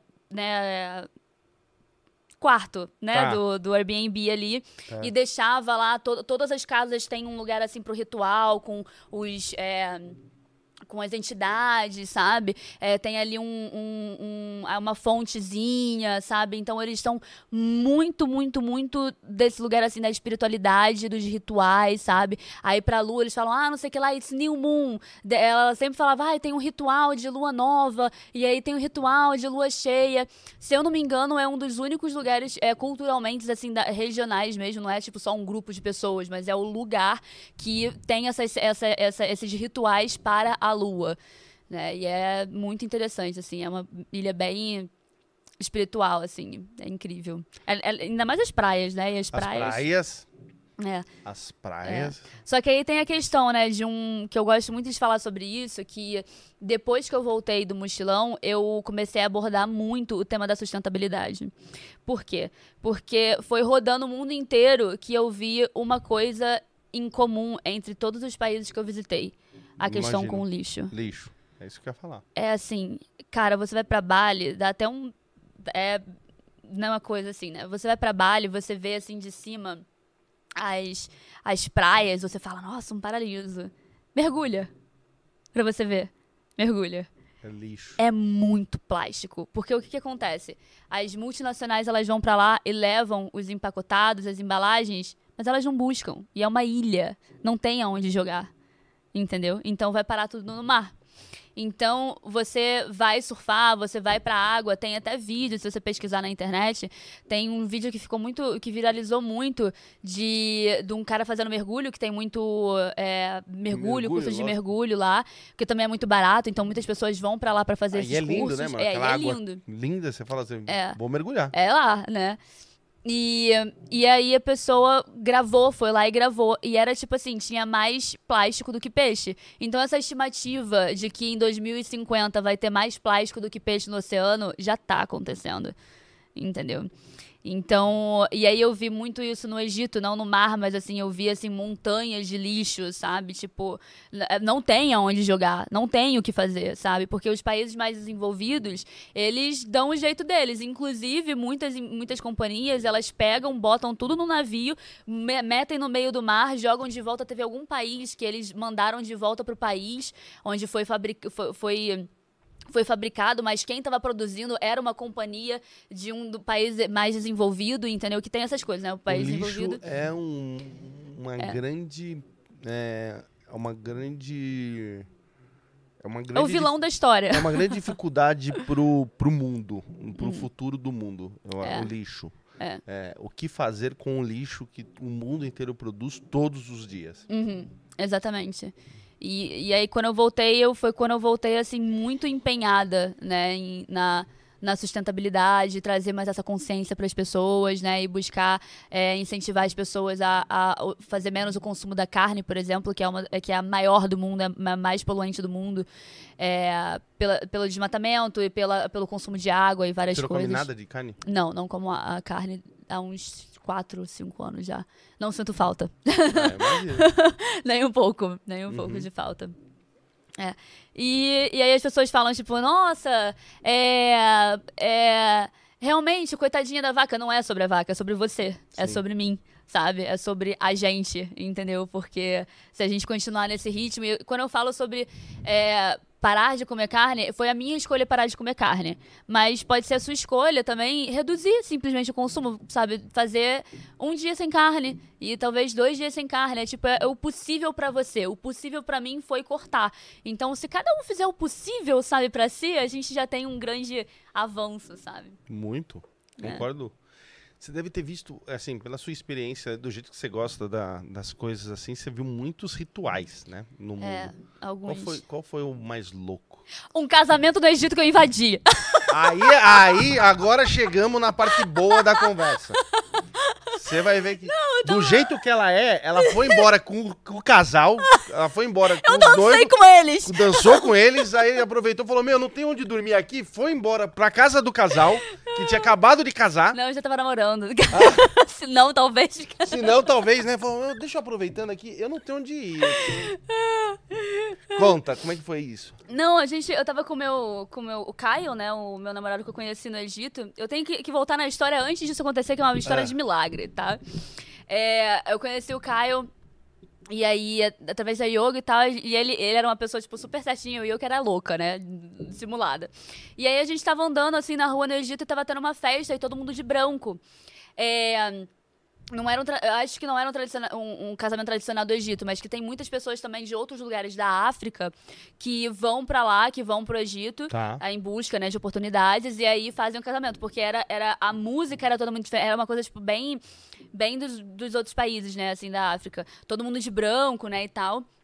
E aí, e aí eu tava olhando, assim, eu passei olhando, e tem uma coisa desses países, assim, que são mais é, subdesenvolvidos ou países emergentes, né? Que eles não estão acostumados em ver, em, em ver é, estrangeiros. Uhum. Né? Então, quando eles veem o estrangeiro, é uma coisa, tipo, é, causa muita curiosidade neles, né? Uhum. Então, eles são muito receptivos. Uhum. Se você vai, vai na, no Egito, ali na, na em, em, Giza, né, a, a, nas pirâmides, eles tiram, pedem pra tirar foto com você. Na, na Ásia, é o que mais tem. Os caras te param, você vira uma super celebridade lá, porque é muito diferente para eles. Então, aí eu só tava olhando assim, aí veio um menino e ele começou a falar, wanna come, wanna come, wanna come. Aí eu falei, yes, yes, I want. Aí, vambora, vambora. Aí o meu namorado, só não, vai, não, só não, vai. Paola, não, não, eu, vamos, vamos. É o famoso, é o famoso inglês, só vai. Só vai. Just go. e aí, daí eu, eu, eu entrei e aí tava tendo uma festa, o batuque lá, maravilhoso, e o casal ali no meio. Aí o menino foi, me puxou e me jogou lá no meio da roda, da roda que era tipo a galera em volta, e o noivo e a noiva. E me botou pra dançar lá. E eu dancei, e eu lá. A noiva não tava com uma cara muito legal pra não, mim. Não tava, não. Tava não. Jogaram legal. já uma outra concorrente. Não tava muito legal, entendeu? Ou se você fazia. Você não fez Saía um. correndo. Por que você não fez um Miguel e começou a jogar uma capoeira ali? Não, desculpa, só vim aqui dar uma aula de capoeira, não é aqui? Ai, ai. É tipo isso, né? Cara, foi muito engraçado, assim, foi muito divertido. Eu deslumbrada. Tem uma story disso Eu posso catar aí quando, quando sair o podcast, eu, eu eu vou. Eu, eu, eu, dou, uma catadinha pra, pra poder achar esse, esse story e vou colocar no, nos, nos stories de novo pra poder as pessoas verem. Que sou eu assim, gente, invadiu um casamento no Egito! E aí a galera lá no Batuque, eu lá animadaça. Muito legal, gente. Foi muito maravilhoso. E o que, que o que, hum. que, rolou no final desse casamento? Você. Não, eu só meti o pé, só. O Caio, ele falou, Mas não, tava Paula, boa a bebida, go, comida, alguma não, reclamação? Nem, eu, não, eu não bebo. Não, alguma reclamação. Alguma já, porque qualquer coisa a gente já manda lá pra eles agora. a gente já manda. Ó, deixa eu falar uma coisa. Só é, espero que ela esteja feliz, só isso. É, a Paola que invadiu o seu casamento. você tirou foto com os noivos? Não, não tirei foto ah, com os então noivos. Então você não. Ah, você não sabe não, invadir casamento. lá, eles estavam lá, não, ainda não eu fiz sabe. story Ó, só, ó, entendeu? Você, você não é profissional nisso. É, não sou mesmo, não. Você não, você não sabe invadir casamento. Eu vou te contar o que, o que é invadir um casamento. Conta! Tava no interior com, com uns amigos aqui de São Paulo e tal, aí a gente conheceu umas minas da cidade. Aí as minas da cidade iam pro casamento. Aí elas falaram assim, pô, a gente tem um casamento pra gente ir hoje. A gente falou, e a gente queria saber, pô, o que, que, que tem na cidade? Falou, a cidade tem isso, tem aquilo ali. Aí as meninas, ah, mas, pô, vocês podiam ir pro casamento com a gente. Falou, vamos. Estamos fazendo nada, né? Isso Serra Negra. Beleza, a gente foi pro casamento. Meu, casamento. Casamento.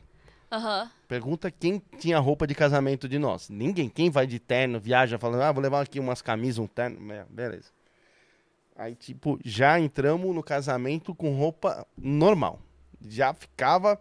Mas ficamos ali do lado das meninas tal, não sei o que lá, mas eu ficava muito. Ai, gente. Agora eu entendo o lado do macaco, viu? Quando a gente é mais novo, faz umas. Mete e, um louco, ai, não, não mete nada. um louco sem nada. E aquela galera olhando a gente pra gente assim. A festa inteira olhando pra gente com aquela cara assim. Mas quem chamou? Mas quem sabe aquela cara assim, tipo, acho quem que a família, é, a família do noivo acho que fazia assim. Isso daqui deve ser da, da, da noiva. É. Aí a noiva, é a noiva, a, a família da minha deve esses caras devem ser do noivo. Sabe aquela cara assim? Só pode. É, e assim, e, e, e nitidamente aquela cara assim, quem chamou? E a gente ali, né, tal. Nisso, meu, começa a beber aquela empolgação, os noivos ali casando, festa, não sei o que lá. Meu, eu fiquei um pouco mais alegre. Ah. Pô, fui lá, abracei o noivo, abracei a, a, a, a, noiva, tirei foto com eles, não sei o que lá. Peguei o microfone da festa, uma hora lá tava o DJ tocando. O quê? Aí eu peguei o microfone, falei para comecei a agitar a festa pra, meu, e falei umas palavras pro, pro, pro casal, que não sei o que lá, sabe aquelas coisas que você começa a dedicar, olha, que você, tipo, Karina e Renato, que, a, que vocês tenham uma vida maravilhosa de de, de hoje em diante. É, é sempre bonito ver uma família nascendo, não sei o que lá, todo mundo aqui junto, aqui nessa união de energia, dedicando aqui essa, essa, essa, essa, essa energia para o nascimento de uma nova família, que vocês têm... E, meu, eu comecei a fazer aquele discurso, não sei o que lá. Acabou o discurso, todo mundo bateu palma, o pai do noivo me abraçou, já me deu uma bebida. Meu, resumindo... Mentira! Pô, é isso e aí é... você virou da família junto. Não, mas aí no final já tava até coordenando os garçons. Ó, oh, por favor, atende mais ali, ó. Tá faltando. Aqui, segurança, vem. Aqui, ó. Já tava. Caraca, muito bom, no genial. Final, no final já tava coordenando o buffet. Eu, olhava pra mesa do lado. Saiu do quem é esse cara pro graças a Deus que esse cara tá não, aqui. Não, eu vou falar pra você, Serra Negra a gente já fez cada coisa lá. Serra Negra. A gente ia muito, a gente ia muito. A gente. É... Nossa, eu lembrei de uma. Deixa quieto, não vou. deixa quieto, melhor não falar nada, melhor ficar quieto. Não, a gente, ó, eu vou falar pra você que teve dia que a gente tomou até banho na fonte. Nossa, quando era. Na, na fonte? Na fonte? Ah, tudo certo, maravilhoso, ó, se banhando ali, ó, bênçãos. De, adolescente é. A gente mesmo só vai, né, meu? É impressionante. É, a gente só fala. vai, a gente não pensa em consequência nenhuma, né? Não, só, hoje, só hoje eu olho e falo assim, cara, que coisa, as coisas. Ah, mas é bom, né? História pra contar, né, cara? Não, é, é, se não faz essas, não tem história, né? É, tipo, se ficar em casa trancado, você fala, meu, não tem história. É. Mas hoje a gente olha, dá risada. Não, e o mais legal é que ver dessa turma tá todo mundo casado. Só eu não tô. É. Aí eu olho. Aí eu olho e falo assim, ah, vocês lembram daquela festa? Os caras falam, não, tá, deixa quieto. não fala, depois a gente conversa é, sobre isso, é, então eu vou me olhar Mas daqui. É, é muito louco essas histórias, assim, de, uhum. de, de, de, de, de, viajar, de culturas, uhum. e que nem você, você tem, tem, tem a galera que é louca. Você não ficou numas casas de que às vezes a, o, é, o dono da casa ou a dona era meio tantã? Que você olhava e falava assim: Isso aqui tem um parafuso a menos. Tá, vou contar uma história agora. Porque eu tenho uma aqui no Brasil, assim. Do Brasil? É. Aham. Que eu fui num carnaval, não conhecia a família. Meu. Mas foi, foi o quê, assim? Como é que você arrumou o lugar? Foi Airbnb? Ah, não, não. Era, era, era tipo assim: era, a gente tava fazendo faculdade, aí um amigo meu tinha um amigo. Ah, e aí falou, o é- amigo do amigo do amigo do É, primo. é, é, é isso aí. É, é essas assim, só vai. E aí esse, o cara que era meu amigo falou, ó, eu vou no, no- na casa de- do carnaval, na casa de um amigo meu, que é amigo, não sei o que lá, da amigo. Eu falei, ah, legal. Ele falou, quer ir? Eu falei, mano, mas não conheço o dono da casa. Ele falou, só vai. Tudo pra dar certo. Só vai. Ah, não, mas aí, mas e a família? Não, vai estar a família do cara lá, mas não- mas ele falou que tá tudo certo, não sei o que lá. Meu, aí fui. Então eu cheguei na casa do cara conhecendo a família e o cara, que era amigo do meu amigo. Então, assim, e meu, olha, o, o, o, o amigo, beleza. Mas o pai, o pai, É, olha, a- não deram uma... rígido. Não, não, não deram uma apertadinha na porca, não. Era, tinha, tinha, tinha uma porquinha meio solta. Mas como, assim, muito... Ah, de ó, eu fiquei uns cinco dias com ele, eu tenho história pra te contar tanto. A gente faz um livro. A gente, vamos lá, vamos Ó, fazer... quer ver, quer ver uma das histórias? Ah. Só uma. Você vê se a pessoa assim. Eu tava no sofá, tipo, é, vendo. Naquela época tinha vídeo show, né, ainda. Tipo, três horas da tarde. O pai tava no banheiro, lá dentro da casa, uma casa grande assim. Aí eu tava no sofá, meu outro amigo ali, tipo, onde tá o Diego ali, assim, no outro sofá ali, assim. Então tava meu amigo, assim, jogado num sofá, eu jogado no outro. Ali a gente assim, pá, beleza. O cara sai de lá, do banheiro, do nada, tá? Vai vendo, vai vendo a situação. Ele vem num tiro reto. Num tiro reto. Chega até, até é, o, meu, o meu sofá ali onde eu tava. Ah. Aí ele vira e faz assim, assim com a mão e fala assim: aceita. Quando eu olhei a mão dele, tinha uma caixa de cotonetes. Aí eu falei: como é que é? Aí ele falou: aceita. Aí eu olhei assim, eu juro pra você, eu não tava entendendo esse Não aceita. era uma bebida, era o É, aí, era- aí eu falei assim: o quê? Aí ele falou: cotonete, aceita? aí eu falei, aí eu tipo fiquei imaginando, falei, meu, mas de onde esse cara tirou de lá? Eu Falei, não, tô satisfeito, mano. No que eu falei, tô satisfeito, meu amigo do outro sofá já começou a chorar de rir. Aí, não, e aí não satisfeito, aí ele pegou e não ofereceu pro meu amigo. Quando eu falei isso, ele pegou, virou as costas e voltou. Como se, como se ali onde tá o Diego ali, é, é, meu amigo, não, tiver, não tivesse ninguém. Era, é, acho que era só eu e ele. Sabe assim? Olha, Caraca. vou falar, ó, tem, tem tanta pra me te contar, tem tanta. Um, um, um dia, eu juro pra você, ó, que é uma outra assim, entrou um sapinho, assim, ó Oh, na, na cozinha e parou atrás do fogão. E a mãe viu. A mãe do cara viu. Aí ele falou, a mãe falou, chamou ele, fa- falou pra ele assim, ah, é, não lembro o nome dele. Falou assim, tem um sapinho aqui, sapinho, assim. Ele falou assim, pega minha arma. que isso? Juro pra você. Ca... Não, você. a- agora sim, agora eu detectei o parafuso a menos. Agora Você entendeu? Assim, não, eu, eu olhei, eu Caraca. assim, como é que é? Ele falou, pega, vamos. Eu falei, peraí, peraí, peraí, parou, parou, parou, peraí. Aí eu fui lá, peguei uma vassoura, eu e meu amigo puxou o fogão, era uma coisinha assim, desse tamanho. Eu aí eu fiz com a assim, mão, não, assim, é, Ô, meu amorzinho, vamos pra fora. peguei e fiz assim com a vassoura, ele deu o pulinho e saiu. Caraca. Ele ia meter bala. Caraca, que loucura. O quê? Assim. Nossa, isso assim eu nunca Ó, experienciei, não. Eu tenho, eu tenho- mais umas oito histórias disso daí, de- desses ali pra contar, que você não vai acreditar. Se eu falar pra você assim, nem vou falar mais, assim, mas tudo isso é dentro. Nossa. Aí eu imagino você, você não chegou numas paradas assim, alguém. Você ia, você ia contar uma que você lembrou, falou. Cara, alguém, tipo assim, tinha umas pessoas. Tiveram. Eu teve essa pessoa que eu eu falei isso, cara, mas muito bem. Mas é. A, muito, muito, muito assim, não, assim. Acho que não. Eu, eu tenho, eu, tenho, eu tenho a bunda virada pra lua, cara, realmente, assim, porque são, são tantas pessoas maravilhosas que apareceram no meu caminho. Mas vou te contar essa que foi é a história do milagre, do grande milagre. Hum, Que foi. Sabe aquele negócio ver pra crer e crer pra ver? Sim, sabe? Tipo, foi quando isso aconteceu. É, eu tava. Tinha ido pra Itália, né? Fui pra Milão. E aí eu tinha aplicado no Couchsurfing, né? E aí eu achei uma pessoa, não consegui achar nenhum por ali. E. Não, acho que eu nem tinha como saber, enfim. Tinha aplicado pra uma pessoa e aí a pessoa é, morava distante, né? De, do centro de Milão, Uhum. que Milão é gigantesco e tal. E aí. É, beleza, fui, é, peguei. É, já era tarde, eu tinha ido conhecer primeiro a, a cidade e depois eu. E, com, com as minhas coisas e tudo mais, e depois eu fui pra lá. Ele me deu o endereço, eu fui, sabia que eu tinha que pegar trem tal, pra não sei o que lá, cheguei lá. Cheguei lá e ele tinha dito, ah, eu vou aí te buscar, porque é meio longe e tudo mais, eu posso ir aí te buscar. Nessa época, eu acho que nem sabia negócio de Uber, nem nada do tipo. É, eu falei, beleza, tranquilo, vou ficar aqui esperando. Cara, tava um frio, mas um frio tão grande que eu, tipo, fui, fui fiquei mais, tipo, na minha, sabe, escondida ali onde tava, é, não tinha vento, batendo. Porque na Europa frio é frio. É. Beleza, do nada, eu recebo uma notificação no meu celular de que ele tinha cancelado a minha estadia lá.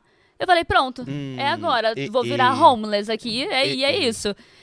Falei, ok, tô morrendo é? de frio, vamos pra aventura. Não é legal na Europa, Não no é. frio, e receber um cancelamento. Não é legal, assim, não, é. é. legal. Mas falei, cara, é isso, tô morrendo de frio. Peguei o saco, achei uma moita, peguei o saco de dormir, taquei o saco de dormir no chão, eu vou dormir aqui mesmo, pelo amor de Deus, me aquece. E Na quando moita? eu tava. Você na, falou, na o mo- saco, saco de dormir, escondi minhas coisas ali debaixo da moita, da árvorezinha, e botei o saco de dormir ali pra Uma- dormir uma ali mesmo. às vezes sempre aquece, né? É, não, assim, ninguém vai ver. tô Ninguém super vai ver. segura. a moita tem a energia espiritual que vai me proteger. e aí, ok, coloquei ele no saco de dormir, e- e- já tava entrando assim. E aí eu recebo mais mensagem. Ele falou: Ah, eu fui aí, não tava vendo você, não sei o que lá. Eu falei, cara. Tava atrás da assim? moita. É. Eu falei, cara, como assim? Você cancelou de última hora, não sei o que lá. Eu, puta já, né? Ele tava puta, tava estressada. E ele falou, não, tô indo aí de novo te buscar. Eu falei, beleza. Aí eu fui, é, arrumei as coisas de novo, fui lá, fiquei lá, apareci bem nítida pra ele ver, estacionou e tal. E aí eu tava meio estressada, assim, pô, o cara tava me dando um espaço lá na casa dele, e eu, tipo, puta, eu não conseguia dar um sorriso pro cara que eu tava muito estressada. Sem dormir direito, maior peso nas costas, sabe, frio do cacete, estresse, enfim. Eu fui, é, cheguei lá, cara, quando eu entro no, no apartamento dele, e eu olho a parede, um monte de máscara assustadora, aquelas máscaras assim, tipo de. Sabe? Sei. É, é, não é, eu é, falei, meu agora. Deus, que, que eu tô fazendo vou deixar um, aqui? vou deixar um rim. O que, que eu tô fazendo aqui? E aí, depois é que eu fui entender, né? Que, tipo, em Veneza tem esse negócio das máscaras, Sim. e aí tem esse negócio que é pra assustar os maus espíritos, et- etc, essas coisas. Mas até lá, naquele momento, eu tô na casa de uma pessoa que eu não sei, né? Tipo, e ele tinha uma aparência, assim, diferente, e aí... Aparência. É, Fique ligado nesse detalhe. Ele tinha uma Aparência aparência diferente. diferente. Com aquelas máscaras na casa. É, Eu, eu, eu Não sendo homem já não ia ficar. Sendo mulher, mas nunca. vai pra moita que é Eu- melhor. Eu ia olhar pra ele e falar assim: olha, desculpa, tô satisfeito. Preciso até voltar. Deixa eu te falar. Eu acho que tem um aniversário que me chamaram. Eu, não, É. eu conheci uma Aqui pe- nessa cidade que eu nunca vi antes. Ah, eu não sei como é que vocês. Você entendeu com as coisas que você entrou já? Quando você para pra pensar hoje, você lembra. É, eu Ah, não o sei cara- se é fé ou se é sem noção mesmo. A moitinha tava tão gostoso ali. É, a moita tava ótima, natureza, Né, né? Nada melhor. É, be- se- ó. Ó, ó a moita ligando. A moita ligando. A moita tá te chamando de volta. É. E aí já tava estranho o negócio, eu, só que eu, tipo assim, sem forças, aí ele foi, era o sofá ali, aí ele falou assim.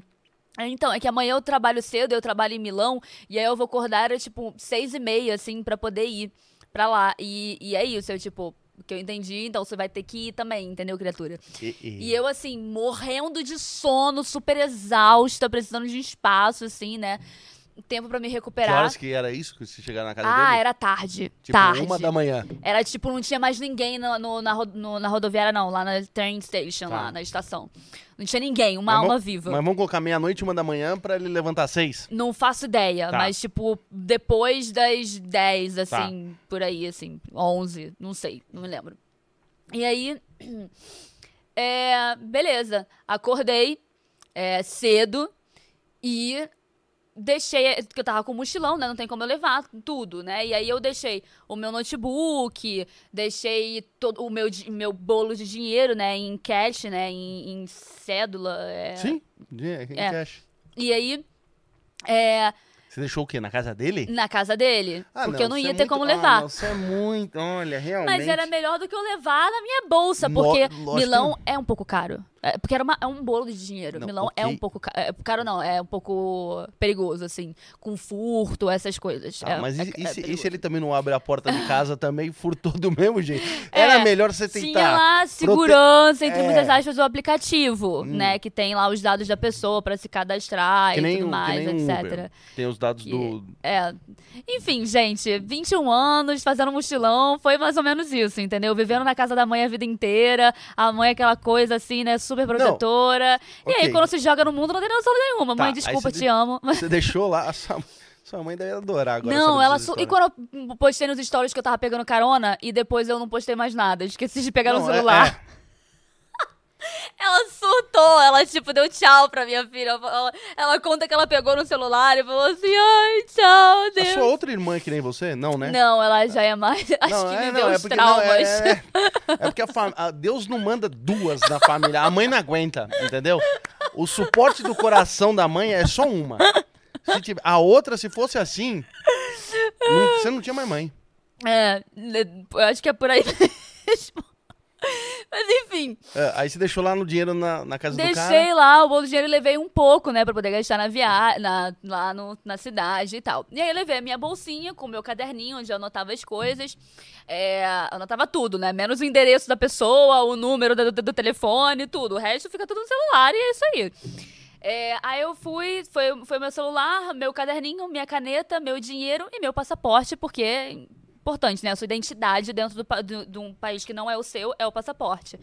Então, a não ser América Latina, né? América, América do Sul, assim, que você pode, pode viajar só com a sua identidade. É. é. Todo o resto, passaporte. E beleza. Um, é, fui e eu tava super estressada, sabe? Não sabia para onde ia, pra variar. E aí eu fui pra, pro meio da cidade, fui explorar e tal, descobri uns lugares maneiros e tal, mas eu tava, tipo, com a noia, porque eu tinha que sair dali dois dias, porque eu só tinha aplicado para dois dias. Então eu tinha que sair dali, tipo, já no dia seguinte com as minhas coisas. E é, eu não tinha para onde ir, eu não tinha o que fazer, eu não tinha lugar para ir. Então, o que que eu fiz? Peguei. É, Tava super nervosa olhando lá no Worldpackers, né, no Workaway, esses sites assim de ver trabalho voluntário para poder ficar mais um tempo e tal, uma estadia longa. E fazendo um trabalho voluntário enquanto eu ficava. E eu aí teve um momento assim que eu parei num lugar, botei o celular, é, é, tava olhando o celular, eu botei no bolso e fui para um, pra um parque. E porque eu falei, não, agora eu vou meditar e na minha meditação vai vir o lugar onde eu tenho que ir. de novo. De novo. E aí, tá, eu fiz a minha meditação, tava mais calma e tal. É, peguei o celular, mas peraí, eu não peguei o celular porque não tava no, seu, no meu bolso. Simplesmente desapareceu o celular. E aí eu não sei se eu deixei cair, se eu fui furtada, o que eu acho que, eu, que aconteceu, que eu botei no bolso do casaco e uma pessoa furtou meu celular. E aí cê, cê você pensa... Você estava lá na, na Europa ou você estava na Praça da República aqui em São Paulo? Porque aqui, aqui é a mesma experiência. Você vê que como às vezes não precisa ir tão longe. Não precisa, então. A Praça da República é. aqui você tem a mesma experiência. Morei a vida inteira no Rio de Janeiro. Eu fui furtada no meu primeiro dia em São Paulo e no meu, primeiro, no meu segundo dia em Milão, na Itália. Foram as únicas vezes em que eu fui furtada. Você vê. Pois é. Mas é, é, isso é uma coisa assim que eu, que eu falo muito para as pessoas, sabe? De tipo assim, você pode ir para qualquer lugar do mundo. Claro que, assim, falando de termos de segurança, tem lugares que são muito mais seguros. Principalmente, uhum. assim, é, essas metrópoles, né? Esses lugares, assim, muito grandes, porque hoje em dia a gente tem a questão dos refugees, né? Então, é, muitos vão para a Europa e muito, tem, muitos não sabem o que fazer e acabam vivendo a vida. É, tentando dar o jeito deles e alguns caem nesses lugares, né? De, de fazer furtos, é, tráfico, essas coisas assim, né? Então, é, é muito complicada essa situação lá. Uhum. Você vê isso nitidamente lá, né? Uhum. Moradores de rua e por aí vai. É, enfim. Aí você tava sem seu celular? Tava, tava sem o meu celular e eu... Bateu pânico, né? Bateu desespero naquele momento, porque... É... Num país no... Sem ninguém. As minhas coisas estavam na casa do cara, que eu não tinha anotado o endereço dele em nenhum lugar. Eu não tinha anotado o número do telefone dele em nenhum lugar. E- e- Eu não lembrava nem direito qual era a estação que eu tinha que saltar. Ou seja, o cara ganhou tudo, né? Ganhou um computador, a partir de agora 5 mil euros que tava. Era isso. E, e naquele momento, assim, eu dei uma surtada, mas sabe, é, é, foi um momento em que eu experienciei de. Eu não tenho mais nada a perder. Claro que eu tinha ainda minha vida a perder, um passaporte a perder. Mas o sentimento foi desse, porque tudo tava naquele celular. O, o meu destino de pra onde eu ia, da- a minha salvação estava naquele celular. E a partir do momento em que eu perdi aquele celular, eu. Ao invés de me desesperar, que rolou um desespero na hora, Lógico. mas depois eu relaxei. Eu falei, tipo assim, cara, quer saber? Não tô no comando, não tô no controle de nada. Sabe? Quer sobreviver a uma mordida do macaco? Não É. vou sobreviver a uma perda de celular? Isso. Então, a partir daquele momento, eu falei assim: quer saber de uma coisa? Foda-se. Aí, aí veio a descaralhada da vida. E aí eu. Assim, sabe, tipo, morador de rua que é doido, sai falando com todo mundo na rua? Sim. Entendeu? Eu virei essa pessoa. Eu comecei a sorrir pro mundo. Eu falei, cara, não tem nada que eu possa fazer. A única coisa que eu sei é que a gente. que eu sei que mais ou menos 8 horas da noite é o horário em que ele chega do trabalho. É o horário em que ele sai ou que ele chega do trabalho. Então, assim, a única coisa que eu posso fazer agora nesse momento é eu simplesmente estar lá no, no- na, na rodoviária, lá no lugar, às 8 horas da noite e esperar ele aparecer e dar a sorte de quando ele estiver saindo do, do, do metrô, lá do trem, eu encontrar ele. E aí, a partir desse momento, eu falei, quantas horas eu tenho? Tá, eu tenho tal hora, eu fiz uns cálculos assim, e aí eu comecei a viver, sabe? Eu comecei, tipo assim, aproveitar mesmo. E aí eu fui, comecei a falar com um monte de gente, até então eu tava, tipo, super bolada, tava estressada com a vida. E aí a sensação é que, tipo, quando você não tá sorrindo pra vida, ninguém tá sorrindo pra você, sabe? Então eu ia pros lugares, as pessoas, eu sentia que eu era maltratada, eu sentia que as pessoas não eram bem receptivas comigo. Eu ia tentar ir no banheiro, tinha que pagar pra poder ir no banheiro do- dos lugares. E aí eu comecei, tipo assim, dar, dar- tanto foda-se pra tudo e simplesmente assim, sabe, sorrir. E dane-se, dane-se, dane-se mesmo. Que eu comecei a entrar nos lugares, eu falava, "Ah, eu posso usar o banheiro? Aí o cara vai, usa. As pessoas começaram a sorrir pra mim de novo. Sabe, tudo mudou. Quando você muda a sua energia, o mundo muda. Todo mundo. Sabe? E aí começou a chegar perto, né, do horário em que eu, teoricamente, tinha que me movimentar. Eu fui pra um, pra um mail, né? é, nossa, nunca lembro. Tipo um. Não sei qual é o nome que, que dá, mas é tipo Sedex da vida, sabe? Sim, correio. Correio. Isso. Correio, é isso? É, é mais conhecido como correio. Correio, ok. E aí eu fui pro correio. E aí eu vi uns computadores, né? E, e eu não tinha nem como procurar nada, né? Porque eu tava sem celular. E aí eu só achei ali, vi uns computadores, eu pedi pra usar. E eu falei, beleza, vou, vou entrar aqui no site, porque eles não têm só o aplicativo, tem o site também, né? Do, do, do, negócio em que eu entrei no contato, contato com o cara pra tentar arrumar o, o, o contato dele, falar com ele de onde eu tô e tal. E beleza. Aí eu, qual era a senha? Não conseguia achar a senha, não conseguia lembrar a senha, e aí mandava pro meu e-mail ou pro meu celular. Aí eu falei, não, e-mail, beleza, meu e-mail eu lembro as minhas senhas, né? Pelo menos isso. Aí eu fui entrei no e-mail. Entrei no, fui, fui entrar no e-mail e aí eu botava o meu nome, botava a minha senha e aí mandava assim: Ah, autentifi- autentificação de dois fatores, a gente vai, vai enviar Mandar um pro celular. código pro celular pra confirmar se é você mesmo. Exatamente. Eu não tava com o celular, não tinha como. É nessa hora que você pega e chora. Não, nessa hora que eu falo, é. Você faz tipo, é, tá bom. Eu falei, beleza, alguma coisa vai dar certo. E aí, o cara, aí eu fui, continuei andando. Eu, tipo, o que, que mais que eu posso fazer? Eu, bom, vou, posso ir pra, pra train station lá, pra, pra. Como que fala rodoviária de trem? É o quê? Estação de trem, né? Estação de trem. É estação de trem. Ridícula. E aí. É. rodoviária de trem. Como é, É. como é que chama a estação de trem? Aqui no Brasil, diferente do mundo, central do Brasil. É, tá bom. E aí, eu fui, e aí eu tava a caminho, né? Aí eu encontrei um menino bonito, eu quase falei, Dona, se for pra casa desse menino bonito. Começou. Começou. Vamos abrir um outro podcast. Aí, Tá, tá na merda, mas olhou um menino bonito e falou: quer saber? Dane-se acho 5 que mil dólares, dane-se o computador, dane-se o celular. vou viver aqui com ele, depois eu trabalho e compro. Qualquer coisa eu começo a fazer miçangas. E é isso. Mas aí não, beleza, tchau e tal, um sorriso, um amor de um segundo, uma fração de segundo. E Aí eu fui pra, pra estação e aí eu tava na estação errada, eu assim, deslumbrada, assim, né? Com as coisas, meu Deus, isso é coisa bonita, não, peraí. Estação. Aí eu descobri que eu tava na estação errada, que ela era de outros países ou local, alguma coisa assim, eu tinha que ir pra uma outra. E aí já running out of time, né? Tipo, sem, sem mais tempo. Sem e mais eu tempo. correndo. E aí eu cheguei na outra estação, quando eu cheguei pra comprar passagem, pra onde eu tinha que ir? Exato. Eu não sabia. E eu falava meio enrolado. E aí o cara, qual? Eu falei, eu não sei, eu não lembro do nome. E aí ele começou a me mostrar as estações que ele achava que era mais ou menos do que eu tinha falado. O grego não entendendo nada, ele apontava. Aqui, que nem a coisa do Silvio Santos. Lembra aquele programa do, do, do Silvio Santos do SBT antigamente?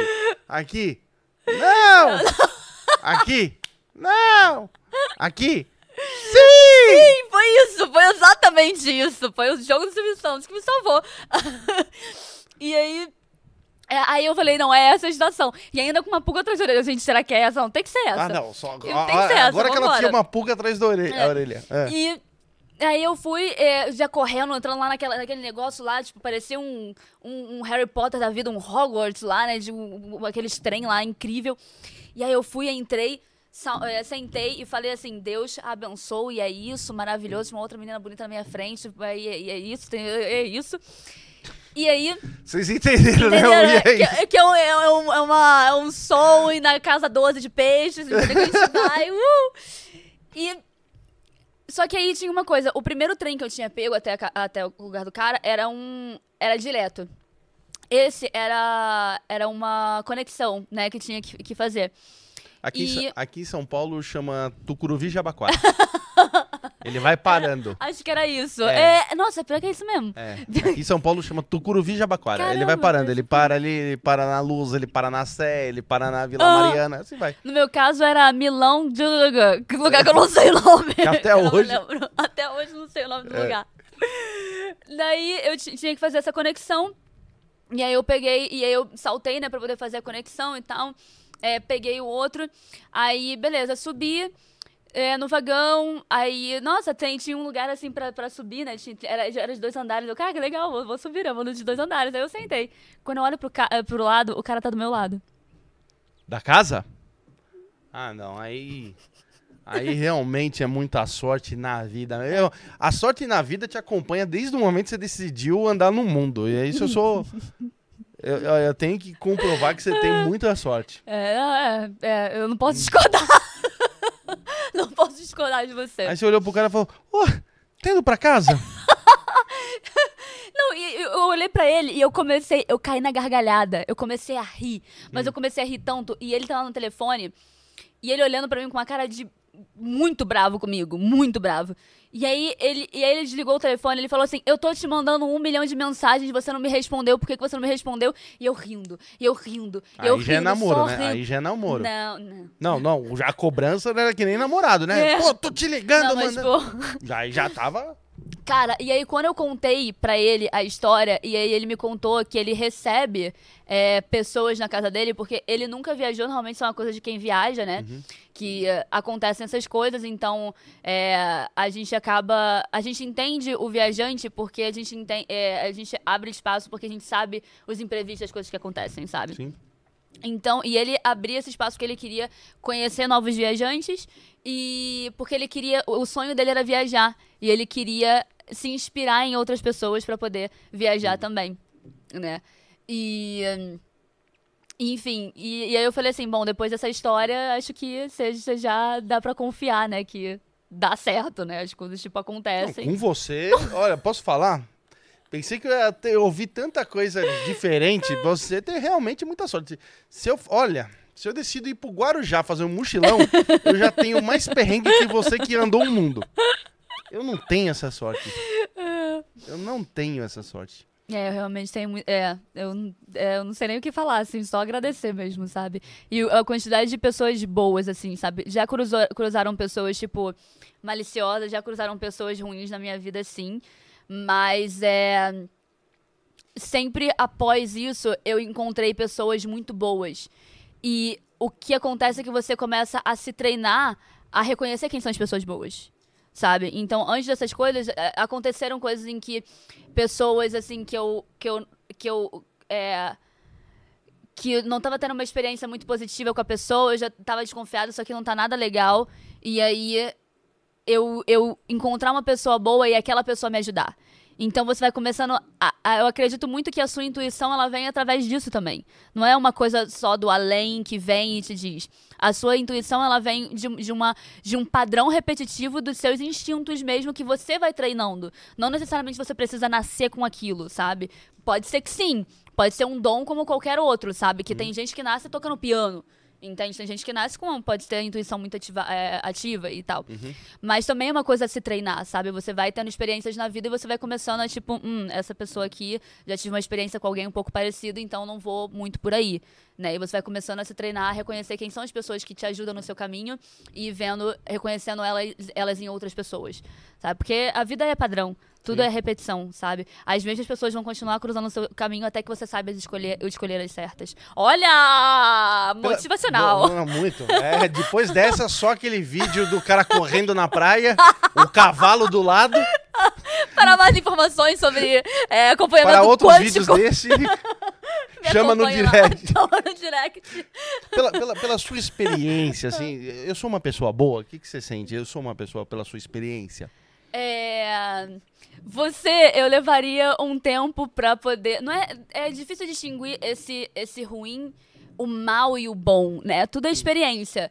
Mas, assim, das minhas experiências, eu, em primeiro lugar, eu evito homem. Viu? Para começar. Tá vendo? A não ser que, tipo assim, seja um homem que, tipo, ele tenha. É, é, é aquele homem que você olha para ele e você vê que é uma pessoa, tipo, é muito delicada, assim, normalmente, sabe? É, mas, mas isso é uma dica que eu dou muito pra, pra muitas pessoas. Porque também são vários tipos de experiências. Teve caras assim que tinha toda aquela postura, mas ao mesmo tempo aquela postura tinha aquela coisa de proteger a mulher. Entende? E também tem caras de muita postura e que, tipo, só querem abusar da mulher, entendeu? Na vida das dúvidas, amiga, vai atrás de uma outra mulher, entendeu? Hum. É meio tipo isso assim. Eu, foi uma coisa que eu aprendi muito na minha viagem, foi a a curar a minha relação com outras mulheres, porque até então só tinha amigos homens e era isso, sabe? É, eu tinha muito pé atrás com mulheres. E aí, depois da minha viagem, eu comecei a, a ter relações mais saudáveis com mulheres. Hum. E, enfim, voltando a, a você, é, eu sinto que eu precisaria te conhecer melhor, assim. Mas, assim, não é uma pessoa que talvez eu pediria carona, entendeu? Então, tá eu iria um pouco devagar. Eu sou muito sincera, gente. Eu não oh, sei mentir. Ó, oh, esse meu.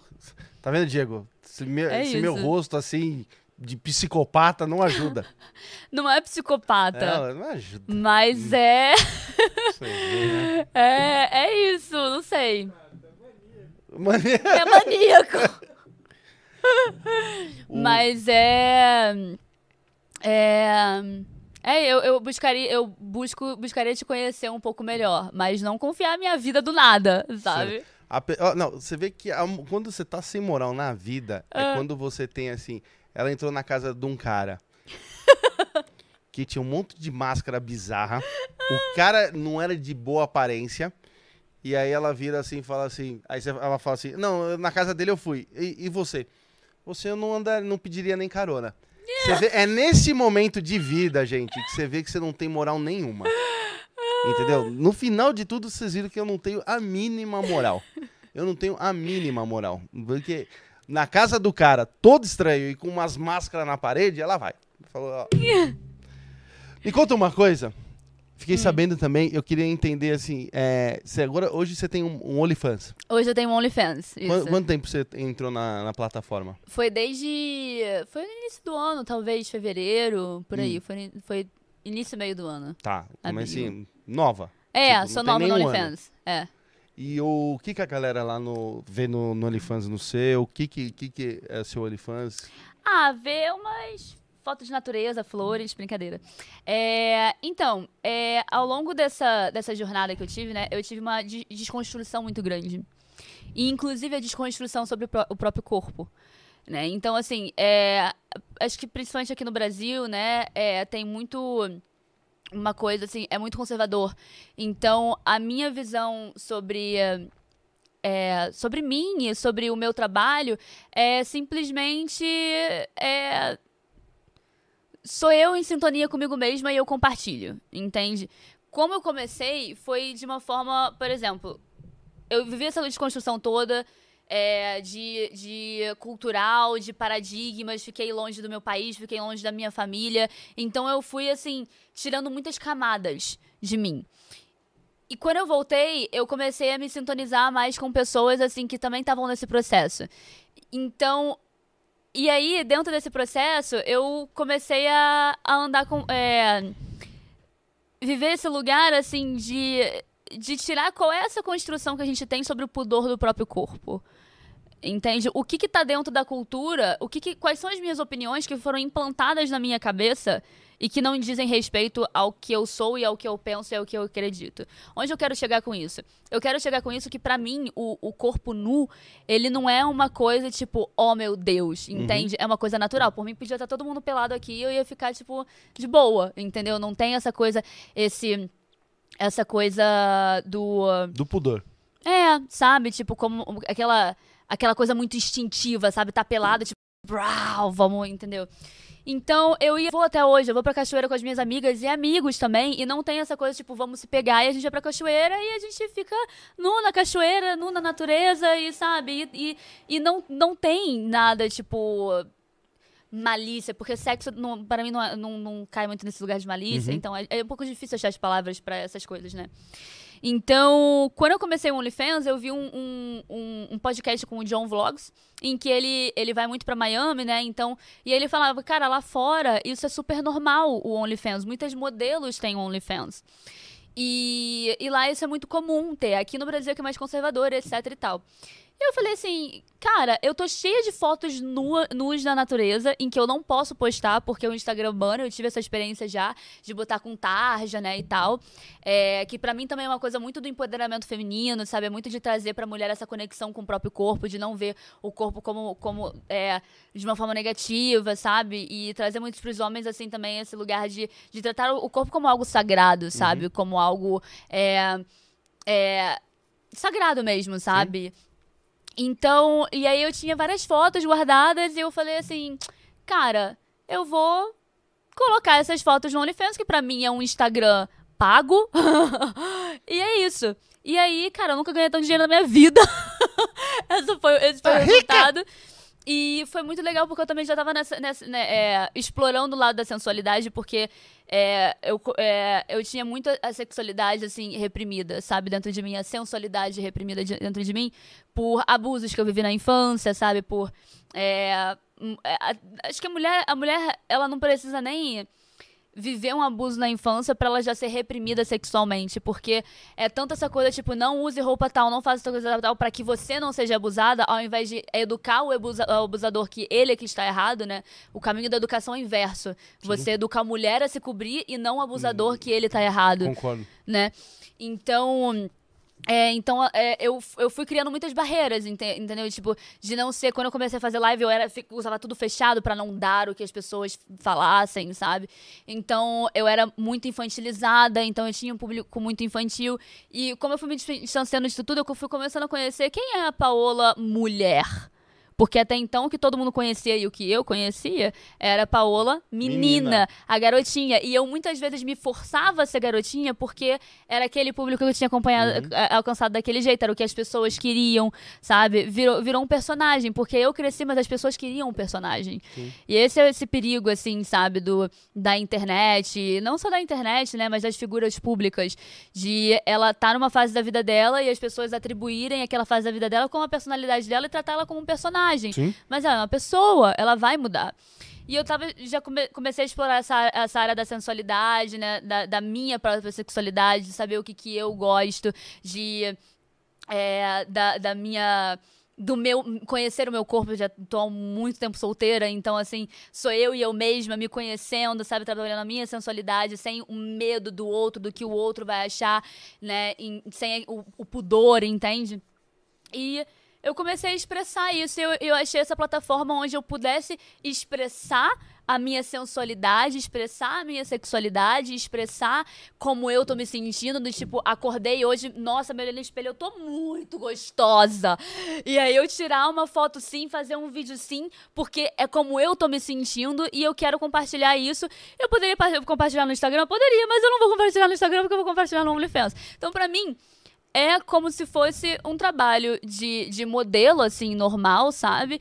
E que eu compartilho numa outra plataforma e eu, eu posso é, viver disso. E eu fico muito feliz também de poder desconstruir muita coisa. No, no, chat, né? Eu converso com muitos homens e eu, e eu sinto que eu, que eu tô fazendo um serviço também pro mundo, porque eu ajudo a desconstruir muitas coisas. Eu converso com muitos homens sobre, é, sobre essa coisa de tipo assim, cara, eu não tô sensualizando só para você, entendeu? Eu tô fazendo isso para mim, entende? Eu tenho os meus limites. Tem cara que já vem me tratando assim, achando que, não sei, como, como se eu fosse um objeto de prazer dele, ele vai poder falar qualquer coisa só porque ele, ele pagou ali para poder estar tá ali. E fala, eu já corto logo. O que, que é isso? Acho que você tá falando com quem? Me respeita, você pergunta como é que eu tô, você vai falar normal comigo.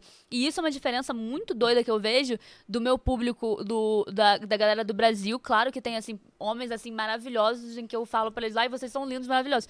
Mas assim, o público gringo é uma outra cultura, uma outra abordagem. Tanto que tem mulheres do Brasil que elas bloqueiam assinaturas do Brasil e só aceitam assinaturas gringas. Porque o jeito em que a maioria dos homens eles tratam as mulheres lá é com muito mais respeito, sabe? Então, é, é um tipo de serviço que eu sinto que eu faço também, sabe? Que é praticamente educar, sabe? Os homens também, falar sobre os riscos da. Não sei se pode falar essa palavra, mas pofia, né?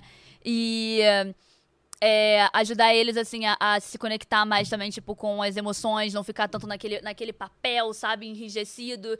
E, sabe, pô, eu quero conhecer você mais a fundo, sabe? Tipo, liber, liberar as suas emoções também. Então, assim, é um trabalho muito mais profundo do que eu faço, assim, nas redes sociais, além de só o OnlyFans, sabe? Então, é e é isso, eu amo muito o que eu faço, assim, de verdade, de verdade mesmo. Eu gosto muito do que eu faço, eu gosto muito de poder me expressar, sabe? Expressar minha sensualidade, expressar o meu prazer, porque eu sou digna de prazer, né? Porque esse negócio, né? O homem, ele, a maioria deles, né? Se ele faz, caraca, se deu bem, hein? Tá conseguindo fazer um negócio, ganhando dinheiro, fazendo uma parada, né? E a mulher, tipo, ai, não, nossa, mas aquela coisa do pudor. E, e o que me leva a, a tirar uma conclusão de que na sociedade em que a gente vive, é como se só o homem ele fosse liberado para sentir prazer, sabe? É como se fosse uma coisa exclusiva do homem. A mulher, ela, ela não, não pode ter essa, esse, esse, essa liberdade também, sabe? Então e é isso, eu gosto muito do que eu faço, eu sinto muito prazer fazendo o que eu faço. Tem meus dias lá em que eu não tô afim, afinal de contas a mulher é um ser cíclico, né? Uhum. Não é um ser linear como o homem. A gente tem nossos períodos hormonais, né? Por causa, do, por conta da menstruação, né? E tudo mais. Então, tem dia que eu tô mais pra fora, né? Tem dias que eu tô mais pra... Tem dias que eu não vou tirar foto, pronto, acabou. Entendeu? E é isso. Então, e é algo que eu sinto que respeita o meu ciclo, sabe? Tipo, hoje eu não tô afim, eu não tô afim e eu vou me respeitar, sabe? Vai ter um, vai, vão ter dias em que eu tô completamente, né, florescendo assim, e eu vou expor isso e é isso aí, tá tudo bem. Então, é algo que eu tenho muito prazer, assim, em fazer, assim, de verdade, assim. E com isso também eu posso, vou experienciando coisas diferentes na vida, né? E, e por aí vai. Bacana, dá pra ver mesmo que você tem é, que você ama mesmo o que você faz. Cara, eu gosto muito. E o, e o, Only, o OnlyFans lá fora tem OnlyFans, assim, na gringa de, de gente fazendo coisa comum, sabe assim? O cara que é... Aham. Uhum. O cara que pinta quadro, academia, academia é. é. tem na gringa. É como se fosse um qualquer outro, outra plataforma, outra plataforma de é. curso. É basicamente um, um, Instagram pago. Sim. É basicamente um Instagram pago. E aqui ele, ele é muito, ficou muito conhecido é, por, por um outro lado, né? E que foi engraçado porque eu não sabia. Eu não sabia disso. E aí vinham os caras, eu assim. Passei, eu sou muito grata aos meus grandes amigos, né? É, Copásio, Rick, é, a Haru, Flávia, falando, eu amo vocês, cara.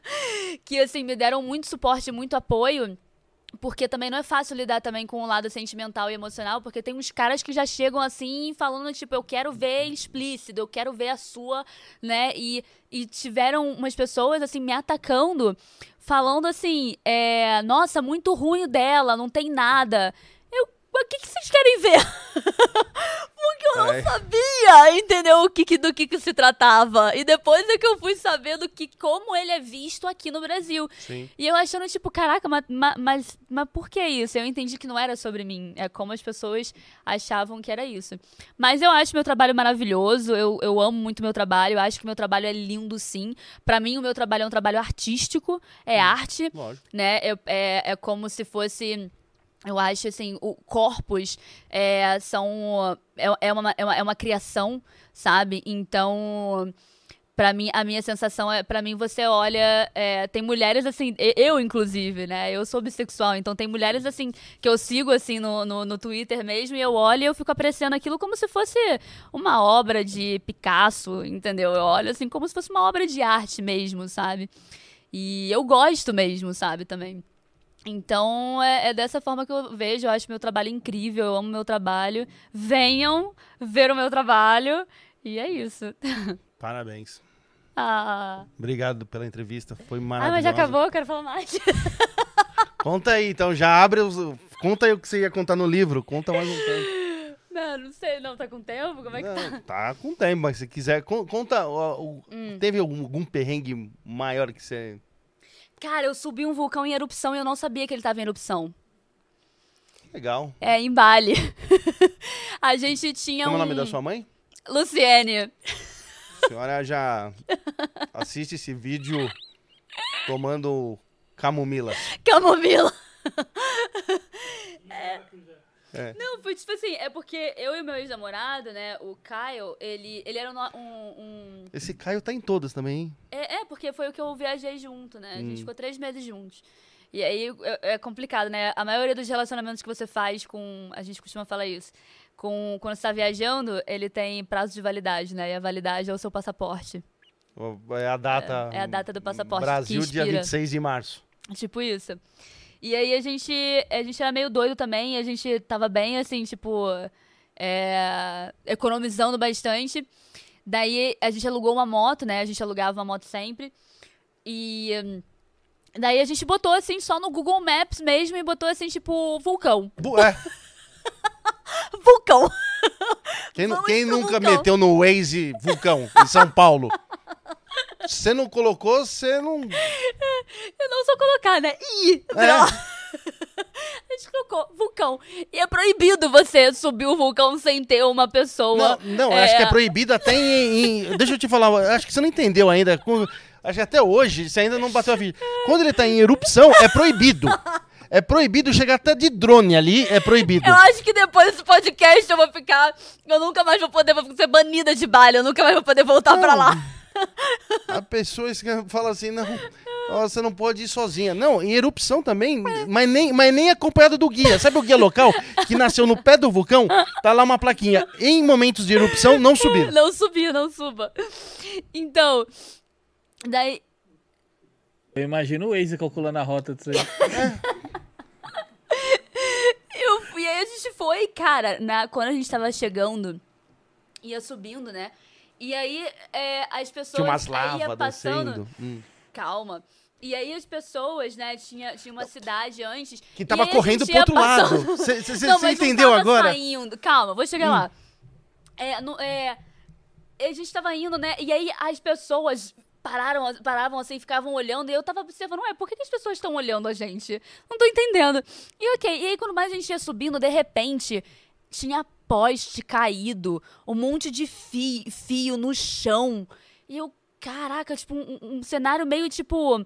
Tipo aqueles filmes de ficção, de ficção que, que acabou o mundo. Inferno tá ligado? Grande. Tipo, é. tipo a lenda, tá ligado? Aquele com o Smith, sabe? Tipo.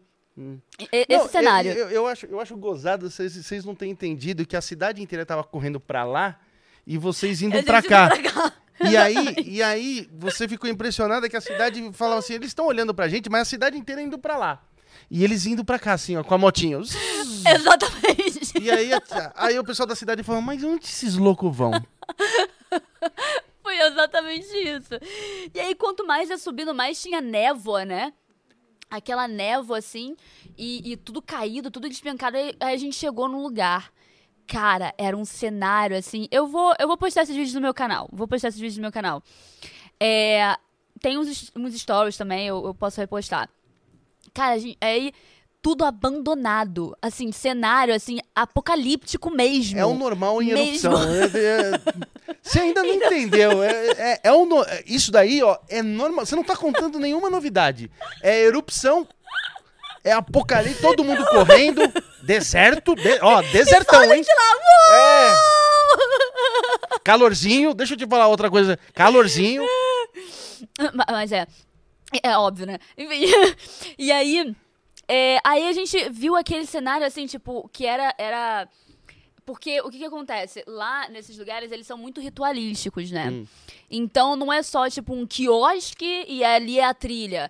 Tem todo um... um como se fosse, o, sei lá, o, o é um templo, realmente. Hum. Tem um templo, saca? E aqueles portões gigantescos, porque pra eles, os vulcões, né, tem, tem, é, tem um lado espiritual e tudo mais. E a gente lá metendo louco.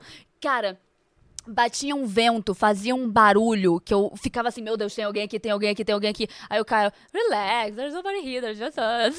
Eles, tipo, tem ninguém aqui, tá só a gente, tá de boa, é só o vento. E eu assim, surtando, eu, eu tava surtando, e ele... E ele tava amarradão. É muito louco porque às vezes eu é que era, eu é que era louca e, e aí quando eu tava louca, ele tava morrendo de medo e quando ele tava morrendo de e, e quando eu tava morrendo de medo, ele é que era o louco. Enfim, tinha tudo para dar certo. Enfim, e a gente começou, a gente não achou a trilha. Então a gente, foda-se, vamos sair caminhando pela natureza e uma hora a gente Olha que ideia boa. e a gente tentando escalar lá com o nosso tênisinho, tá ligado? E a gente e escalando... não tá preparado pra, pra, hum. pra, pra, uma terra a 52 graus, né? tipo, né? O tênisinho. É, hum. não, é, é verdade. É. Não, você percebeu agora? Ah, você viu que agora Ô, Diego, agora que ela tá entendendo as coisas da vida dela. Isso é verdade, o macaco, o vulcão. Calma, que a gente é. vai chegar lá também, calma. É. Cara, agora, que tá... agora eu entendi porque meu tênis derreteu. É, é. Ela tá Nossa, faz sentido o que você tá falando. Ai, ai, minha mãe vai ver esse podcast, tipo, meu Deus do céu, o que, que, hum. eu, que eu fiz? Enfim. E aí eu fui, e aí a gente tava caminhando, né? E aí eu comecei a perceber que a gente tava, tipo, num, num relevo, sabe? Tipo, era, era, uma parte mais alta. E, assim, as árvores, assim, tipo, destruídas, tudo porque. Enfim, é. Teve um momento em que eu fui começando a chegar mais perto de uma beirada para poder ver o que, que, tinha ali naquele precipício, sabe? Normal, uma coisa que qualquer mais, pessoa mais faria. Mais conhecida aqui como boca do vulcão e erupção. Ele lava. não, ainda não. Ainda tava muito no início. Esse vulcão é, é hum. bem alto. E aí, Cara, quando eu chego ali meio que na, na beirada, assim, e eu olho, e eu olho para baixo, era a lava. É? Toda. É. era a lava, só que já fria. Só que, uhum. tipo, eu olhei assim, sabe, sem entender, e depois que eu entendi que aquilo era a lava, só que ela, ela já foi petrificada. Isso. Exatamente. E eu fiquei tipo, caraca. E detalhe que tava tudo ao nosso redor queimado. As árvores estavam queimadas, estava tudo queimado. E eu, tipo, brother, a gente tá numa área morta, uma zona morta. De lava. De, de lava, de fogo. E eu, tipo, Caio, pelo amor de Deus, vambora, Caio, pelo amor de Deus, vambora, Caio, pelo amor de Deus, vambora, vambora, vambora, vambora, vambora. E ele querendo subir, e ele querendo subir, e ele querendo subir. E aí eu só fui indo, né? Eu que não ia descer, sozinha. E até que chegou um ponto em que a gente pisou do lado de um crânio de macaco. Um crânio de macaco, assim, queimado. E aí, quando a gente viu aquilo, a Mas gente. Como você sabia? Ah, tá. Como é que eu sabia que era um crânio de macaco? Ah. Que era um, tipo um crânio de um humano, só que minúsculo. Tá. Sabe? É, tipo, era, era bem óbvio que, é. era, que era um macaco. É, eu pensei nisso, depois da. E aí tem, tem vídeo, tem vídeo disso. E é porque tinha as fibras do vestido dela que ela tava usando lá em. Tinha um cidade. pedaço do cabelo ainda no, no dente. Sim. e daí, é, aí nesse momento a gente parou ali um tempo pra, pra respirar, mas foi. Isso vai me zoar muito agora. Mas foi um dos momentos em que eu mais senti paz na minha vida porque não tinha absolutamente som nenhum, nenhum. Era o silêncio absoluto. Ele vai. deixa, deixa eu chamando já a ambulância enquanto termina o poder. Que a pessoa falar que.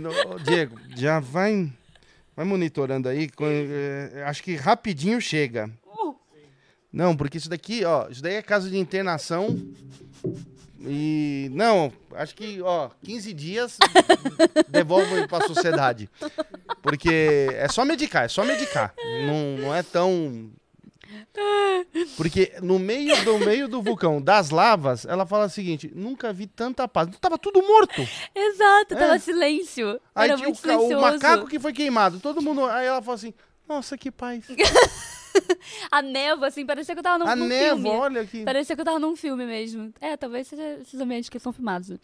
E, e aí foi isso, a gente ficou ali um tempo e tal, e depois a gente. Aí a gente voltou. Cara, quando a gente tava descendo, a gente tava descendo e tal. De repente eu olho, hum. juro pra você, juro, tinha um homem sentado num banco com uma camisa. Um cara branco, branco, branco com uma camisa azul. Eu dei um grito porque eu não acreditei. Eu achei que eu tava vendo um fantasma, juro. Hum. Eu falei, é uma alma que, que, que, que, morreu aqui e tá dando um oi pra gente. E eu, tipo, aí o Caio amarradão, tá ligado? Indo pra lá. E eu segurando ele, tipo assim, desesperada. Tipo, filme de terror que a gente tá vivendo, esse cara vai matar a gente e, e desesperada. E aí, é, aí ele falando, ah, vocês subiram? Dá pra subir também? Eu, não, não, não recomendo você subir. Não, não vai. Não vai. Ele, não, não, não, não, não vai. Tá tudo morto lá em cima. Não vai. E já tá ficando tarde, vai anoitecer. E, e não vai, não vai. Aí a gente só foi embora. Ele ficou mais lá, lá, por mais um tempo, sei lá. Só sei que quando a gente foi embora, a gente deu, deu uma explorada lá, lá né? E aí, e aí depois a gente foi Vocês embora. Vocês entenderam, né? Entendeu, né? Você entendeu? a gente deu mais uma explorada. E, uh, e acho que essa foi, foi uma, das, uma, das, uma das paradas mais bizarras, assim, que eu experienciei, porque além de ser, ser perigo, também tem uma coisa muito mística, né?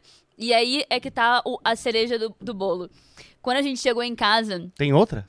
É, quando a gente chegou em casa, a gente pesquisou é, sobre esse vulcão e eu achei uma notícia falando que o vulcão ele tinha entrado e tinha entrado em ebulição, é, não ebulição, né? Erupção. Erupção mesmo, tipo ele tinha saído as lavas e tal no dia anterior que a gente foi, um dia antes que a gente foi.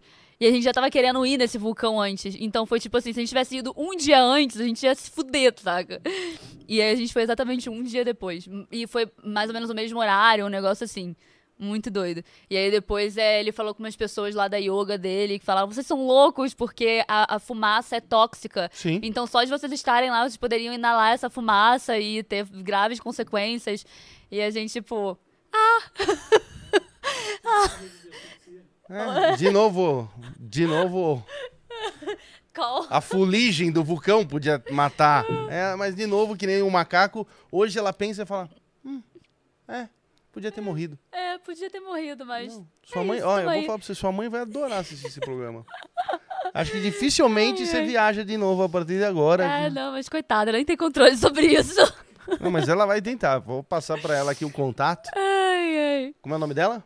Luciene. Ah, Luciene, a senhora não vai passar mais perrengue na vida. Só medicar. medicando. Ai. Obrigado. Obrigada, cara. Adorei participar. Foi Adorei, muito foi muito bom. Amei, você é super engraçado, super divertido. E quem sabe a gente conhecendo um pouco melhor, eu confio em você pra pegar uma carona. Não, agora eu também não quero. Vai lá pra aquele cara lá que tem as máscaras lá, que é, não tem boa aparência. É, não. Quem tá correndo risco é ele. É, não. Posso falar? Nem quero também. Isso daqui, ó. Então, lembra as festas que eu ia te levar? Esquece! É, esquece. Não, isso daqui é perigo. Isso daí sobe lava, sobe qualquer mano, imagina. Ai, ai. Deixa sua rede social, o pessoal quiser okay. assinar o OnlyFans. Ok. Gente, é, meu nome é Paola Buzoni, todas as minhas redes sociais são essas, é Instagram é Paola Buzoni, OnlyFans é Paola Buzoni, é, e tem os vídeos no YouTube também, tem no TikTok, tem que eu vou postando alguns vídeos, então é, recomendo você ir lá e explorar o mundo comigo, acho que vocês vão gostar. É isso aí, ó, recomendo também, vocês ali, ó... se inspirar.